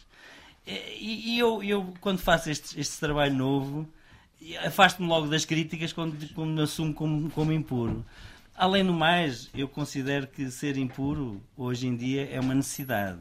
À conta das purezas, é que hoje estamos nes- neste mundo estúpido em que cada um acha que é melhor que A o pureza outro. ascética, não é? Exatamente. Então, os impuros têm uma, uma- uma- têm vários, têm várias eh, tonalidades. Na música é, é, é parte de aceitarmos muitos géneros musicais e, claro, socialmente também nos aceitarmos todos diferentes, não é? E acho que o Zeca eh, foi talvez a maior virtude que ele teve foi, foi esta impureza, porque nós nas músicas que nós ouvimos do Zeca temos África, temos, temos, temos muitos géneros musicais que também de repente estão ali todos. Muitas o Zeca era um congregador de temos gente. a Beira, temos o Alentejo, temos muito Exatamente. O Zeca tinha a música toda na cabeça, não é? Claro. É que é, é- há uma coisa que eu lembro às vezes eh, de, aqui há uns anos o, o Sérgio Godinho disse, escreveu, de resto, sobre o Zeca, esta coisa simples de ele que os, eh, somos todos geniais, mas o Zeca era mesmo genial. E este mesmo é- é- faz toda a diferença. E, e- e isto não é. Como é que eu vou dizer? Isto não é uma. um- não é só estarmos aqui a falar todos aqui à mesa e dizer, "Epá, ele era genial. Não. É que a genialidade. ah, enfim, nós já temos alguns anos e já, já passámos algumas coisas, já conhecemos algumas pessoas e eu pessoalmente já conheci muita gente e até tenho a sorte de ter conhecido alguns génios. Ah, enfim, entrevistei o Léo Ferré, uh, privei com o Carlos Paredes, o José Afonso, portanto, Estamos aqui a falar de uma quantidade de géneros por metro quadrado que se calhar não é muito comum na- nas pessoas, no, no cidadão comum. E, e, de facto havia um, o- este toque de genialidade. E, e aqui digo isto sem, sem, sem nenhum problema com a palavra, mas sem também, eh, enfim, eh, sou um profissional das palavras e, portanto, sem o peso que as palavras devem ter. E acho que falar-se de genialidade quando se fala do Zeca não é, não é um excesso. Mas eu, não consigo ver nenhum outro músico com a grandeza do Zeca na segunda metade do século XX em Portugal. Eu não sei se vocês conseguem Ah, ver alguém que tenha deixado uma marca tão indelével, com versos curtos, simples, com eh, E repara- canções de embalar, com... mas alguém que tenha deixado uma marca tão perene que ainda agora, 30 anos depois da nossa morte, Eu- eu faça não- com eu- que toda a gente pare para falar deste Eu, livro. eu não conheci o Zeca e peço desculpa por estar a interromper quem António. conheceu. Eh, mas, e, e contra mim falo, naturalmente. Eu estou convencido que o Zeca, se estivesse vivo hoje, estaria ainda a fazer canções de intervenção. E, e com a consciência que há sempre alguma coisa para mudar. E, não- nós e a não acomodamos-nos con- todos muito. E a não Zeca- unanimidades, a ser respeitado do ponto de vista artístico, mas sem conceitar unanimidades. E, e há aqui outra questão. Ele era um gênio e era genial a arrastar gente boa com ele. Nós vemos quem está no concerto do Coliseu, não é? E, e eu achei muita graça ao Dr. Rui Pato dizer eu eu não me queria meter em bicos de pés eh, porque eu passei por Coimbra eh, já há 20 anos e lembro dos meus tempos de Coimbra e cada vez que eu ouvia este nome, Rui Pato, estremecia. E, e explico porquê. A ligação a esta casa, ou a ligação ao Zeca, não vem desta casa. Eu lembro perfeitamente de os meus dois primeiros LPs, tinha eu fal- falo de 87, 88, andava no primeiro ano do ciclo, atual quinto ano, e tinha um amigo que ia estudar lá para casa e a mãe presenteou-me com dois LPs no final do ano. Era uma vez o rapaz, do, do Sérgio Godinho, e o concerto ao vivo do, do, do Coliseu. E eu aí senti que o, o Zeca já não era dos meus pais, era meu. Então aquilo passava eh, de forma indefinida. E depois, mais tarde, muito mais tarde, vi aquele concerto vezes sem fim, porque está no YouTube e já no mundo da internet, e, e este nome Rui Patos estava lá, marcou, como muitos outros que eram verdadeiramente únicos e foram e são únicos. Por isso achei muita graça, achei quase, eh, ou, ou ouvi quase embevecido, se me permite dizer, eu não me queria meter em bicos de pés porque muitos se puserem em bicos de pés só para o poder ouvir durante. Muito bem, muito bem. Vocês dão- dão-me licença que leia. Ah, o- Obrigado. Deixem-me só dizer, deixem-me só dizer uma coisa, que o Rui Pato foi objetivamente o primeiro arranjador do José Afonso. Exatamente, exatamente. Os primeiros arranjos, e o primeiro arranjo é aquilo que ele fez há bocadinho. Aquelas notas iniciais do, do, O meu meninador. do meu meninadoiro, que é, de resto, a minha primeira memória de José Afonso. Eu era um catraio, não é? eu tinha 4, 5 anos, e lembro-me que isso ouvia-se lá em casa, ouvia-se no rádio. Porque, Porque passava Afonso- muito no rádio mesmo nesse tempo. Exatamente, era uma- porque o José Pois, Afonso nessa pois. altura não era ainda um subversivo. Não, e esta canção, Não é? aparentemente, para, os vigilantes do O tempo, era uma canção escapava às malhas. né? Mas a propósito da genialidade, eu gostava de vos ler um, um postal. Meu caro amigo, estou convidado pelo Joaquim Dias para comparecer num festival de folk song a realizar em setembro. O tipo escreveu-me pedindo informações sobre as despesas, viagens, estadias e gastos. Avalie a resposta. O festival inclui a, jo a Joan Baez, o Bob Dylan, um porto-ricano e outros. Isto é 2 de março de 1969. Convidado por sim. Joaquim Dias para um festival destes. Obviamente que não fomos. É precisamente na Não altura em foram, que o não Rui foram? deixa de acompanhar o o José Afonso. Como? É precisamente o ano em que, o- em que o Rui deixa de acompanhar o José Afonso. É o ano em que eu, É o ano da crise ao Conselho académica, das né? Repúblicas, faço parte da- dos corpos gerentes, da- dos corpos sociais da Associação Académica. Na altura, o Conselho das Repúblicas tinha um representante na Associação Académica, é isso? Não, a, a lista que ganhou as eleições era formada através do Conselho da República. Algo que, era, algo que durante uns anos foi. eh, Exatamente. Foi, e foi eu normal. pertencia à lista, eh, houve a crise académica e o Sr. Ministro da altura eh, castigou 49 ativistas, pondo-os eh, coercivamente na tropa, e é o meu caso. Eu estava no quarto ano de medicina, fui para a cavalaria, castigado, e quem me recebeu foi Salgueiro Maia. Estava a pensar nisso, Cavalaria San- Santarém, não é? que Salgueiro Maia aqui ao receber eh, faz a chamada, todos nós. Castigado era só eu. Ai não, eu e o Joaquim Paes Brito, um O indivíduo. antropólogo? O antropólogo, sim. Éramos, fomos os dois que calhámos em cavalaria, porque o Alberto Martins foi para, para a administração militar, não sei o quê. eu fui para a cavalaria. E portanto, quando chegámos, eles tinham lá a, a lista dos, de, daqueles pelotões que entravam, os que iam castigados. E o Salgueiro Maia, uh, na parada, depois de fazer uma discursata, daquelas discursatas que nós ficámos aflitíssimos com o homem, ele disse assim: uh, Quem é o Joaquim Pais Brito? Chegue-se à frente, faz favor. Quem é o Rui Pato? Deu um passo à frente, demos os dois passos à frente. Eu pensei que era ali o fim da minha vida. e ele depois disse: Rui Pato, depois eu quero falar consigo. E aí eu fiquei ainda mais assustado. Mandou destroçar e disse-me assim: Você é o, aquele indivíduo que acompanha o Zeca Afonso, não é? Você sabe em que condição está aqui. Está aqui como castigado. Eu sei, sim. No tenente, acho que era tenente. Então, olha, o seu castigo vai já ficar aqui combinado. Sempre que eu estiver do oficial do dia, você aparece com a guitarra no quarto do oficial do dia. Salgueiro Maia cantava? Ele cantava? Não, mas o Joaquim Paz Brito dava uns, cantava qualquer coisa. Ó oh, Diogo, hoje os Conselhos de República não têm. O Conselho de República de Repúblicas persiste, existe. Claro, ainda. Não tem este tipo de problemas pela frente, mas tem outros, não é? Sim, ainda segunda-feira tivemos um e amanhã vai haver outro, de emergência devido a, às últimas situações que aconteceram, por causa de, da fundação e de... É essa a grande luta académica nesta altura? Sim, essa e é a, nova lei, a nova lei à do rendimento. fundação sim. e a lei do rendimento. Sim, sim. E nós tentamos por tudo lutar por isso. Segunda-feira foi um... É aqui a pessoa certa. Segunda-feira foi um dos não, Conselhos de República. Não aqui escapa. Tutela... escapa. Não, não, eu aqui escapo, porque eu não tenho a tutela do ensino superior. A questão da lei do arrendamento é uma questão muito curiosa, muito pertinente, porque... Por acaso não se coloca, curiosamente, aqui Nesta casa, era isso que eu ia casa, dizer, porque sim. poucas das casas, das muitas que há, das 30 casas que há... 25. Uh, 25 agora, sim, porque sim. entretanto... Uh, sim, uh, algumas terminaram por... por, por desvanecer-se, digamos assim, mas o que acontece é que duas ou três casas, principalmente nos anos 90 Uh, início da década passada conseguiram adquirir os imóveis e foi o caso desta, desta casa. Eu vivia aqui quando adquirimos este imóvel.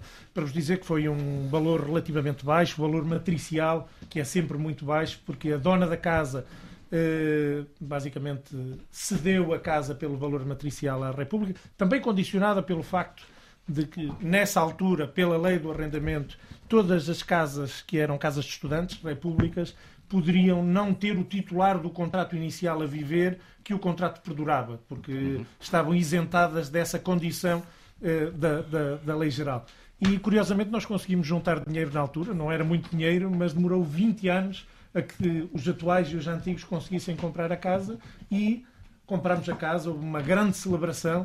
Uh, Lembro-me que nesse dia, em uh, outubro, por aí de 2002, Esteve aqui o Dr. Luzio Vaz, que era o administrador dos Serviços de Ação Social, tinha sido aqui uh, comensal. Uh, tivemos correspondência, inclusivamente recebemos na altura também uma carta do Dr. Mário Soares, que era República Honoris aqui de casa. Ainda é. Ainda é, ainda sim, é. ainda é. uh, República Honoris aqui de, de, de casa, porque tinha, quando da Presidência da República, tinha conseguido, através de ligações muito próximas à casa, ajudar na reconstrução do telhado, na altura que era a vicissitude mais premente da casa e depois esteve aqui várias vezes em casa o Dr. Mário Soares e foi-lhe atribuído o, o, o Repúblico Honoris que, que, que, depois mantinha correspondência uh, desde a Fundação uh, Mário Soares e recebia sempre convites para os nossos centenários, que isso é uma Alexia coisa... vem ali com uma fotografia, é uma gravura, ajuda-nos. É, é, uma carta, é uma é, carta. É, é, mesmo de quando teve cá o, o Mário Soares. Sim, é uma carta a dizer Isto foi no da dia que eu Presidência da República que diz quero agradecer-vos a honra que me dão a atribuir-me o mais elevado grau da vossa República de Bota Abaixo, conferindo-me o título de Repúblico Honoris. Não estudei em Coimbra, como sabem, mas sempre mantive, desde há mais de 40 anos, laços estreitos com a Academia Coimbra e com alguns dos seus dirigentes mais ilustres. É muito breve. A tradição das repúblicas constitui uma das mais vivas manifestações do espírito associativo e académico da juventude portuguesa. Não pode morrer. Tem de ser renovada de acordo com os anseios e preocupações dos jovens de hoje. Estou certo de que isso está a acontecer. Desejo as melhores felicidades à vossa República e a todos que nela vivem. Muito obrigado. Viva a Real República de Bota Abaixo. Mário Soares, fevereiro de 88. Eu acho que esta carta é de 88, como podia ser de Dois. 2017. Sim. não é? Quais são os vossos anseios, afinal, neste momento? Os nossos. Anseios de que fala aqui o Mário Soares neste, nesta carta. Preocupações, as... As nossas preocupações foram aquelas que eu, que eu acabei de dizer há bocado, não é? Ah, a vida académica de hoje em dia e também no nosso vizinho ali do lado, como é óbvio, porque no nosso caso que temos a, casa- nós somos proprietários da casa. Mas são uma exceção, não é? Há, há três repúblicas que são proprietárias. Três, da nós, casa. a, a RAS, e, o- e os Galifões. Os, gali- os galifões, curiosamente, com um processo muito diferente, porque os Sim. galifões, isto é, a- a, história sempre se contou assim, não sei se é ipsis verbis assim, é aqui na Couraça, na, na, na Couraça, muito perto praça, aqui da a Rua da praça Matemática, e a Praça também agora. Agora- agora. Mas os galifões, logo a seguir ao 25 de Abril, já mais tarde, eh, a casa mudou, auto-intitulou-se Comuna dos Galifões. O certo é que a casa ardeu mais tarde. Foi uma Eh, casa que também- E depois os antigos juntaram-se e eh, basicamente adquiriram eh, ruínas. Mas isso significa que as outras 21 correm o risco de desaparecer, de fechar? De ficar à espera de Dom João III? Se- Não, existe casas, outro Dom João existe- III? existem casas que que fazem parte da, da, da reitoria. Sim. Essas. Ou da Câmara Municipal. Ou da Câmara Municipal. Essas, por enquanto, estão seguradas, não é? Umas 4 ou 5. As últimas notícias que ouvimos, Miguel, falavam de um recurso a fundos europeus, de umas candidaturas a fundos europeus para comprar estas casas. Já tem isso um bocadinho perdido na minha memória, mas creio que foi a última declaração pública que ouvi da Câmara de Coimbra. E e nada muito certo, até porque a Câmara de Coimbra né, nunca deu declarações diretas acerca da, da situação ou daquilo que a, que a Câmara poderia fazer em relação às repúblicas. Eu acompanhei de perto a situação da República da Praça, precisamente, que comprou agora, mudou de sítio, na TSF, estava na, na Praça e mudou agora para a Avenida Praça que sobe ao lado. não é? Na Praça da República. Estava na é que República todos da Praça, estava na Praça da República. praça, como se só houvesse uma praça em Na praça, Coimbra. não é? Precisamente, agora está numa lateral ao Jardim da Sereia, portanto um bocadinho perto. Um, e eles próprios nunca tiveram uma resposta concreta da Câmara. Eles várias vezes recorreram à Câmara para, para pedir apoio pela situação deles e nunca conseguiram isso mesmo. E o mesmo se passa até com a própria Universidade. Eu não sei como é que está a situação agora atualmente, mas uh, a própria reitoria não, não dava nunca respostas muito claras e não se envolvia diretamente no processo. Um, se vinham ou não os fundos. uh, pelo menos os repúblicos da praça nunca os viram e não têm não, Não, eu tiveram confesso a que não sei certeza se que essa candidatura foi formalizada. É a última declaração que me lembro de ter lido, mas é provável que, que o processo tenha evoluído desde então. Mas na altura, só para acrescentar, acompanhámos, acompanhámos a República da Praça e a do Rapotachos também, que estava precisamente na mesma situação. Ainda está. Bom, de forma importante, as repúblicas estão consagradas no Estatuto da Universidade, não é? e isso é algo importante que permitiu, durante muito tempo, que eh, as repúblicas, eh, ou todos aqueles que comiam todos os dias nas repúblicas, tivessem a sua comida subsidiada, isto é, cozinhavam aqui, ou os próprios repúblicos, ou muitas vezes eh, tinham cozinheira, as casas tinham cozinheira, e a, verdade é que se poderiam abastecer, ou se podiam abastecer na altura, nos serviços de ação social, com comida comparticipada, como se fôssemos comer a uma cantina universitária. Mas isso nunca se concretizou, não é? Eh, não, isso era uma. Isso Ah, é, não, mas isso não é o que está hoje em vigor. Bom, não, é, é continua. Sim, isso Não- continua, esse estatuto especial continua e, e, e a relação entre a Universidade e a, e a Repúblicas eh, continua. Nós temos diretamente, acerca desse, desse subsídio, nós temos, somos ah, abastecidos por aquilo que é o SASUC, que são os Serviços Sociais Académicos, e temos uma, uma, pequena, uma pequena, uma grande ajuda, neste caso. Nós consideramos uma grande, que poderia ser melhor ou maior, mas o contexto atual do país é o que é. Eh, por vez de irmos comer a uma cantina e termos um apoio social como qualquer estudante tem, ou quando vai comer uma, uma, uma cantina universitária, nós vamos buscar esses géneros eh, ao Sazuc, ao- não, não tudo, não é? mas eh, grande parte dos géneros vamos buscar ao Sazuc e pronto, o confeccionamos aqui. O que faz com que consigamos ter um modo de vida um pouco mais barato, porque somos nós a elaborar os próprios. As, as próprias refeições. Refeições. Não, eu- a minha pergunta é neste sentido, porque hoje apareceu-me que ouvi alguém falar da necessidade de ir ao, ao- ao supermercado comprar alguma coisa para o jantar hoje. Sim, sim, sim, porque tu- tudo que eles nos abste- o que eles nos abastecem não é, não é suficiente, Hum. muitas vezes não é suficiente, não é, não é uma ajuda total, é uma ajuda, é uma ajuda parcial e, eh, e, Mas e depois a- disso, obviamente aquilo que falta, vamos a um supermercado, ou ao mercado, ou ao comércio local, de preferência. Mas a grande luta Jantaram- nesta altura é que jantamos bem. Jantaram bem? Muito Era bem. Muito bem aqui. Na, Sim. na Nós- nós- Quem, quem é que cozinhou? a Quem é- Tatiana. Que está, está ali ao Foram cantinho. os dois T's, E o é? Tiago, E o que Tiago. está ao lado dela. E o bispo não cozinhou? Nós podemos sair daqui sem uma Não? licenciatura, Não. mas saímos daqui com, sabia, com um grande mestrado Ah, ou mas doutoramento já- já em contaram a cozinha. Não, é- O Fernando tem uma expressão muito boa, que é privada, mas vai a partir de agora ser pública, que é não somos licenciados, mas somos licenciosos. É que há uma história, perguntava-se o bispo, porque há uma figura aqui em casa que é o bispo. Não, Eh, O Viriato riu-se porque já Também é essa licencioso. expressão há, há 40 anos na- nas tascas que frequentávamos na altura na Madragoa, Madragoa e por aí. E por aí, por outros lados. Por outros lados. Outros ossos. Não, senhor mas não, não, não, mas- Próximo das hoje já o trato por ministro. Mas há uma figura aqui, além do xerife, não é? o xerife é o que trata em cada mês do O economato, contas, não é? do economato. E é o xerife porque nos anos 50 os estudantes eram conhecidos como cowboys, não é? Há, há uma, há uma... Por isso é que era o xerife, o xerife tomava conta dos cowboys. Há uma claque da académica, havia pelo menos uma claque que eram os cowboys. Havia os fãs, que era a falange de apoio negra, e havia os cowboys, que era uma das claques tradicionais da E académica. o Zeca foi da académica ou não foi da académica? O jogador, não, não digo adepto. Ah, dizem que jogou nos Júniores, nos Júniores. Sim, eu apanhei, mas só apanhei uma referência, apanhamos só uma referência no, no, no muito que lemos nestes últimos dias, até hesitamos em colocá-la aqui, ainda bem que a colocaste porque é verdade. Não, eu acho que veio no livro do irmão. Sim, no livro de João e Afonso. Vai, vai, vai. vai Ajuda-nos, no Viriato. Jogou no jogou irmão futebol? E vem no meu também. Também. Jogou nos Júniores da Quem jogou seguramente foi o Fernando Assis Pacheco, que tu levaste Também. a casa do Sim. Zeca já na fase terminal da vida do Zeca. Uh, sim, fomos os dois já, já num.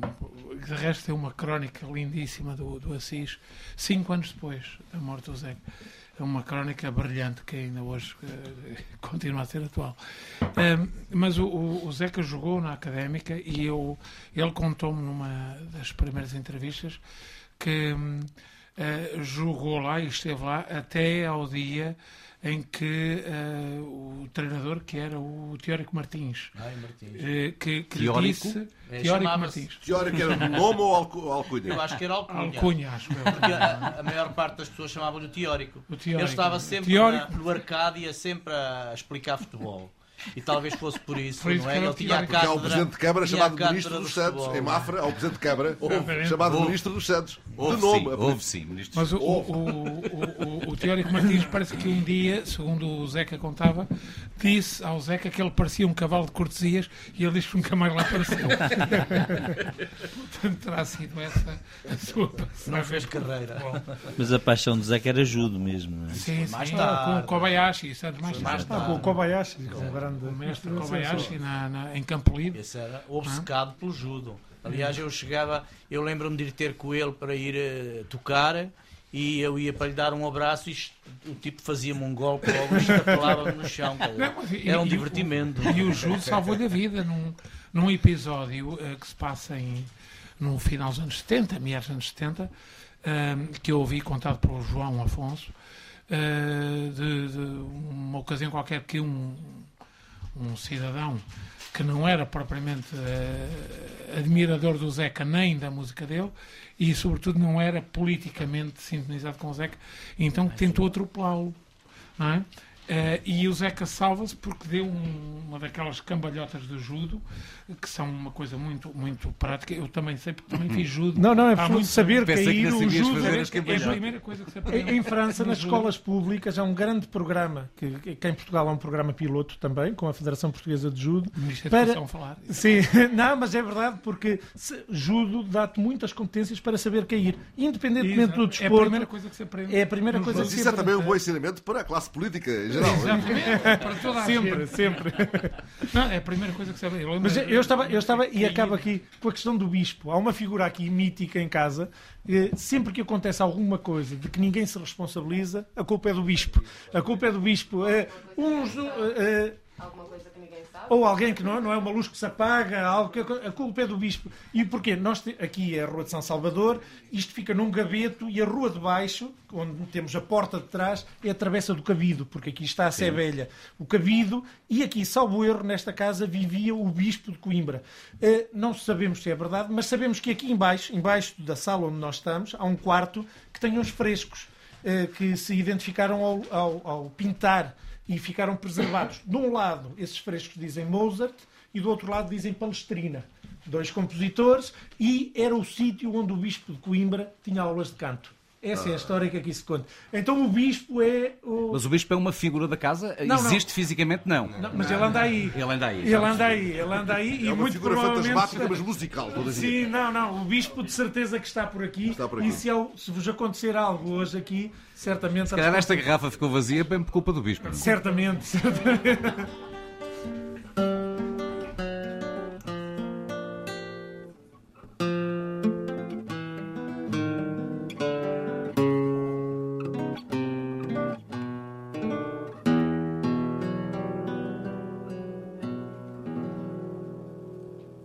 Chamava-se Catarina, o Alentejo a viu nascer. Chamava-se Catarina, o Alentejo a viu nascer. Serranas viram em vida, baleizão a viu morrer. Serranas viram em vida, baleizão a viu morrer.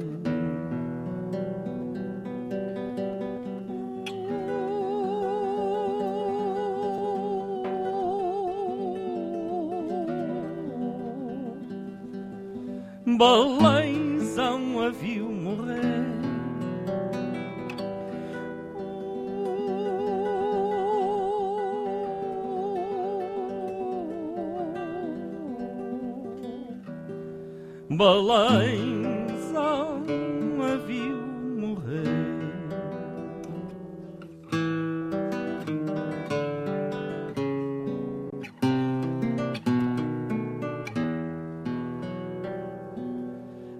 Ceifeiras da manhã fria, flores na campa lhe vão pôr. Ceifeiras da manhã fria, flores na campa lhe vão pôr. Ficou vermelha a campina do sangue que então brotou. Ficou vermelha a campina do sangue que então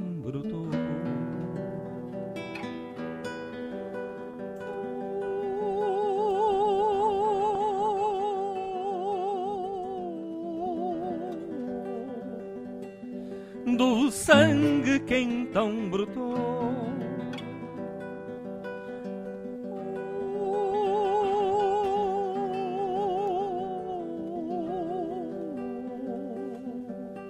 do sangue que então brotou.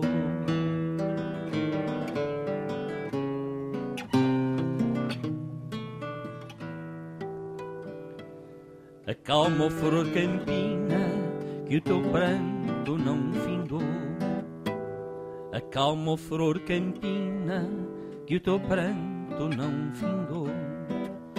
Quem viu morrer Catarina não perdoa quem matou.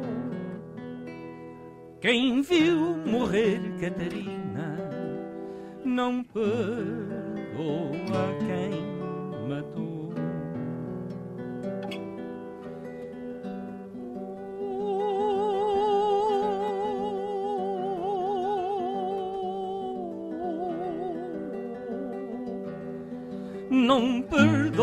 quem matou.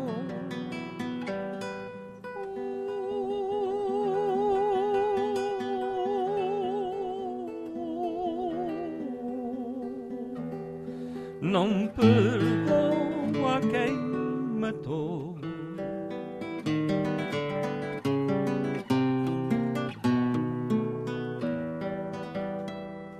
Aquela andorinha negra bate as asas para voar. Aquela andorinha negra bate as asas para voar. Oh, alentejo esquecido, ainda um dia de cantar. Oh, alentejo esquecido, ainda um dia de cantar.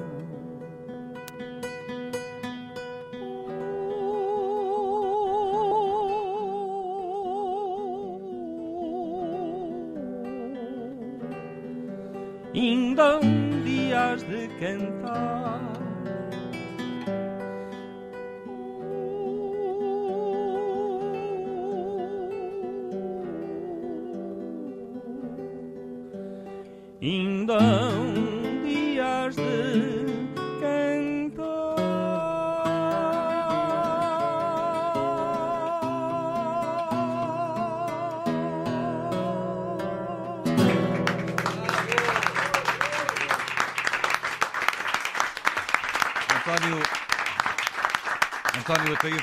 Rui Pato na guitarra. Uma vez mais, muito obrigado. Ó Viriato, ajuda-nos aqui. O, o Rui Pato tem-nos situado muito todos estes temas do. E bem, estes temas do Zeca entre 61 e 69. 61 marca também um corte com o Fado Coimbra, é um corte artístico, se calhar também é um bocadinho de um corte político. Ele o próprio reconhece mais tarde. Não Sim, sei sim, se entrevista sim. a ti. Uh, Queres-nos situar, uh, por favor? Sim, é, é nessa altura, quando ele grava a, a Balada do Outono, que é considerada geralmente como o primeiro, a primeira, o primeiro passo, digamos, da mudança, ainda que nessa canção ainda ela tenha o acompanhamento de guitarra e viola. não é? Aliás, há um tema instrumental chamado Balada do Outono, só instrumental. Primeiro. Eh, primeiro. tam- sim, há uma, uma gravação desse, desse tema como instrumental. E, e, e depois é a seguir a isso que, de facto, o grande corte começa por abandonar a guitarra, que não é por acaso, é para, dar a- a- para, para realçar a força das palavras. Não é? A necessidade de, de dar eh, eh, o realce todo às palavras. E, e- e, enfim, seria também, digamos, a, a, a volta que era necessário dar a um certo sentimento eh, que havia na altura na- na- na canção de Coimbra, penso eu, e acho que o José Afonso foi muito sensível a isso, que era hum, um certo ah, fatalismo, um certo sentimento saudosista, aqueles amores desgraçados que havia na, na- na- na canção de Coimbra. Ele rompe com isso e aceita o conceito de balada, ainda que ele pareça não saber muito bem o ele que é que a palavra mesmo- ele significava. diz, na altura É. que, que, que adota a, designação de baladas para distinguir de Coimbra. justamente por isso. Por uma questão de distinção, para, para, para tornar uma coisa diferente. Porque, no fundo, a- a- era, uma outra, era um passo em frente, como se viu, não é? E, e se calhar por isso também na altura a coisa não foi muito bem aceita, Aliás, mesmo aqui em Coimbra. Não é? Que- Andou um bocado em voga a expressão baladeiros, não foi? muito- Não- Muito mal aceito em Coimbra. Quando as primeiras, o primeiro e o segundo disco foram mesmo ah, proscritos. Eram ah, heresias, quase. Eram heresias, porque. ah, E talvez por isso ele ter ainda isto- cantado tão pouco aqui em Coimbra. Exatamente. Isto, isto ainda era uma cidade medieval, não é? Tinha ficado no Dom Dinis. E, e, e o seu, o seu, a sua canção era o fado, ah, trajado, a rigor, ah, sem palmas e mais não sei o quê, com todas aquelas, portanto, com toda aquela liturgia. ah, e portanto aparecer o Zeca Afonso que diz Baladas de Coimbra, que é assim o primeiro disco dele, aí a academia ah, ficou revoltadíssima, revoltadíssima. Rui Pato, a expressão baladeiro tem uma carga pejorativa num dado momento, não tem? Tem, mas isso já é uma questão política. Isso é um, um bocadinho mais.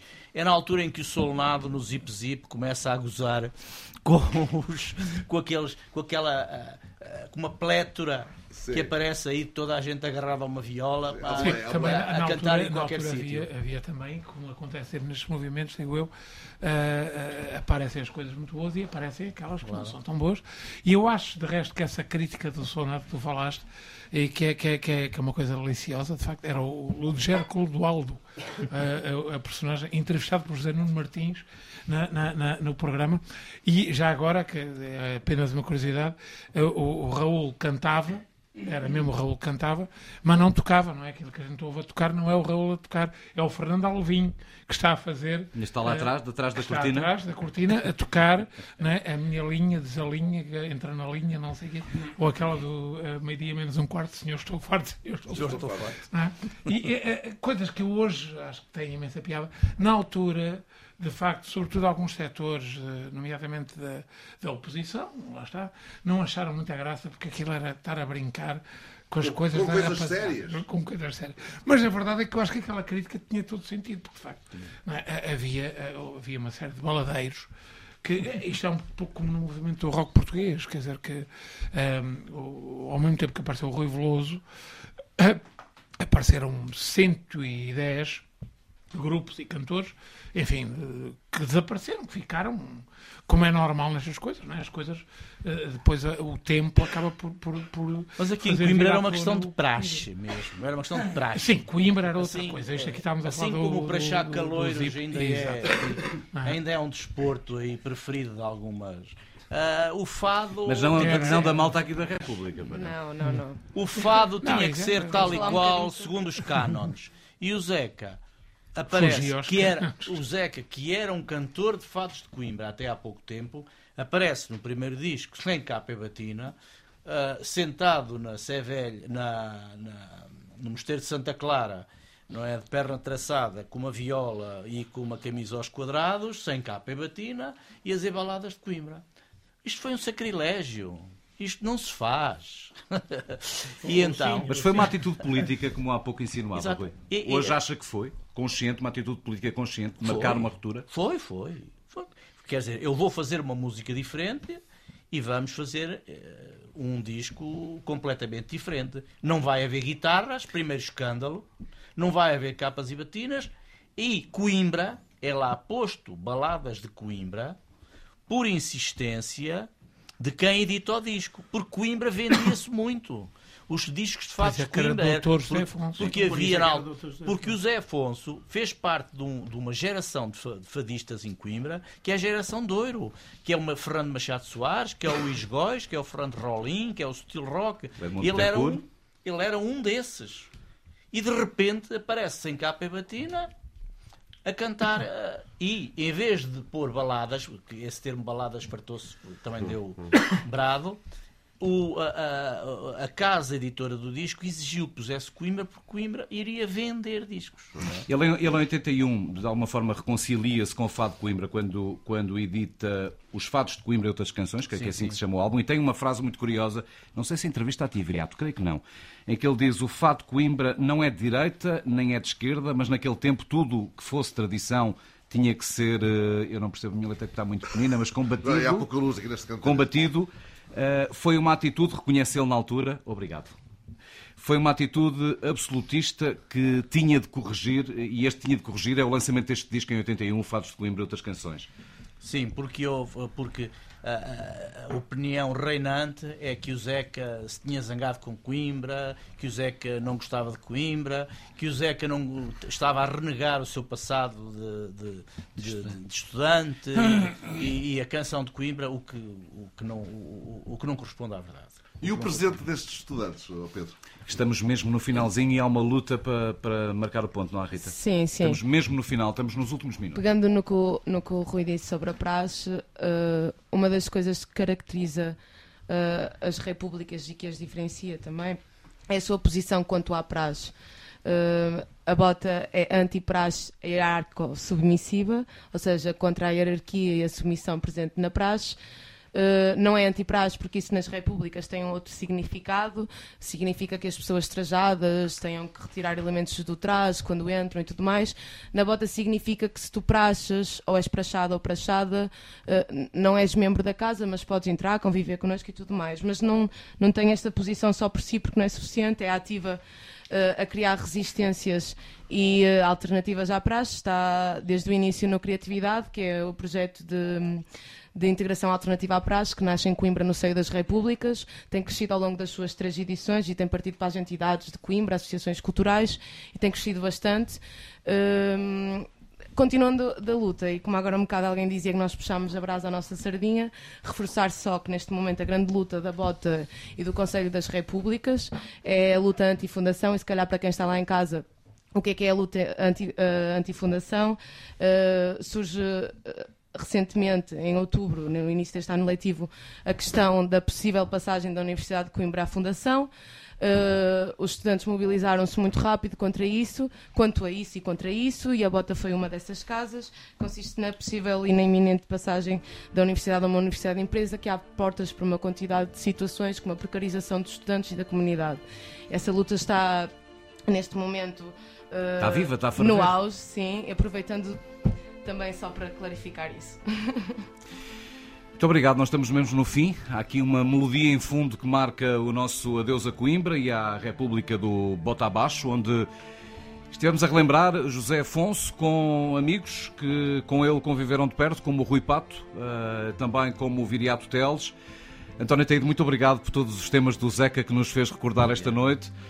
Obrigado também, Ministro Tiago Brandão Rodrigues, Ministro uh, Antigo Repúblico. Velhinho, será velhinho. Sempre, velhinho Repúblico, será sempre ministro. Havia um momento que isso tinha acontecido. Muito obrigado à Ana Roque e ao Rafael Marques, que vieram da vizinhança do Rasto de Parta para estar connosco, mas claro, um agradecimento especial, tenho que perceber a minha letra. Diogo Carvalho, Vítor Vilas Boas, Tiago Magalhães, Francisco Gama, Rita Brás, Tatiana Rocha, Rita Viola, Jus Skraban, Jus, o esloveno que habita aqui na, na, na República. Está ali a filmar, está aqui ao lado. Jus, o Lucas Oliveira, a Alexia, o Ricardo Oliveira são os 11 que perpetuam o Bota Abaixo por estes dias. Os botinhas. Os Botinhas, muito, muito, muito, muito, muito mesmo obrigado por nos Obrigada, receberem esta noite. Muito obrigado.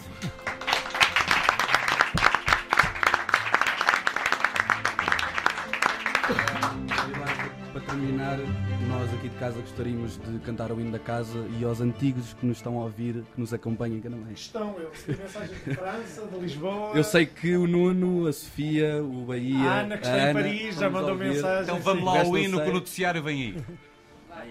Força. Um, dois, três. E a bota abaixo Já tem dinheiro no banco. Paf, pif, paf, pif, paf, pif, paf. Ele inventou a sinfonia do cravanço.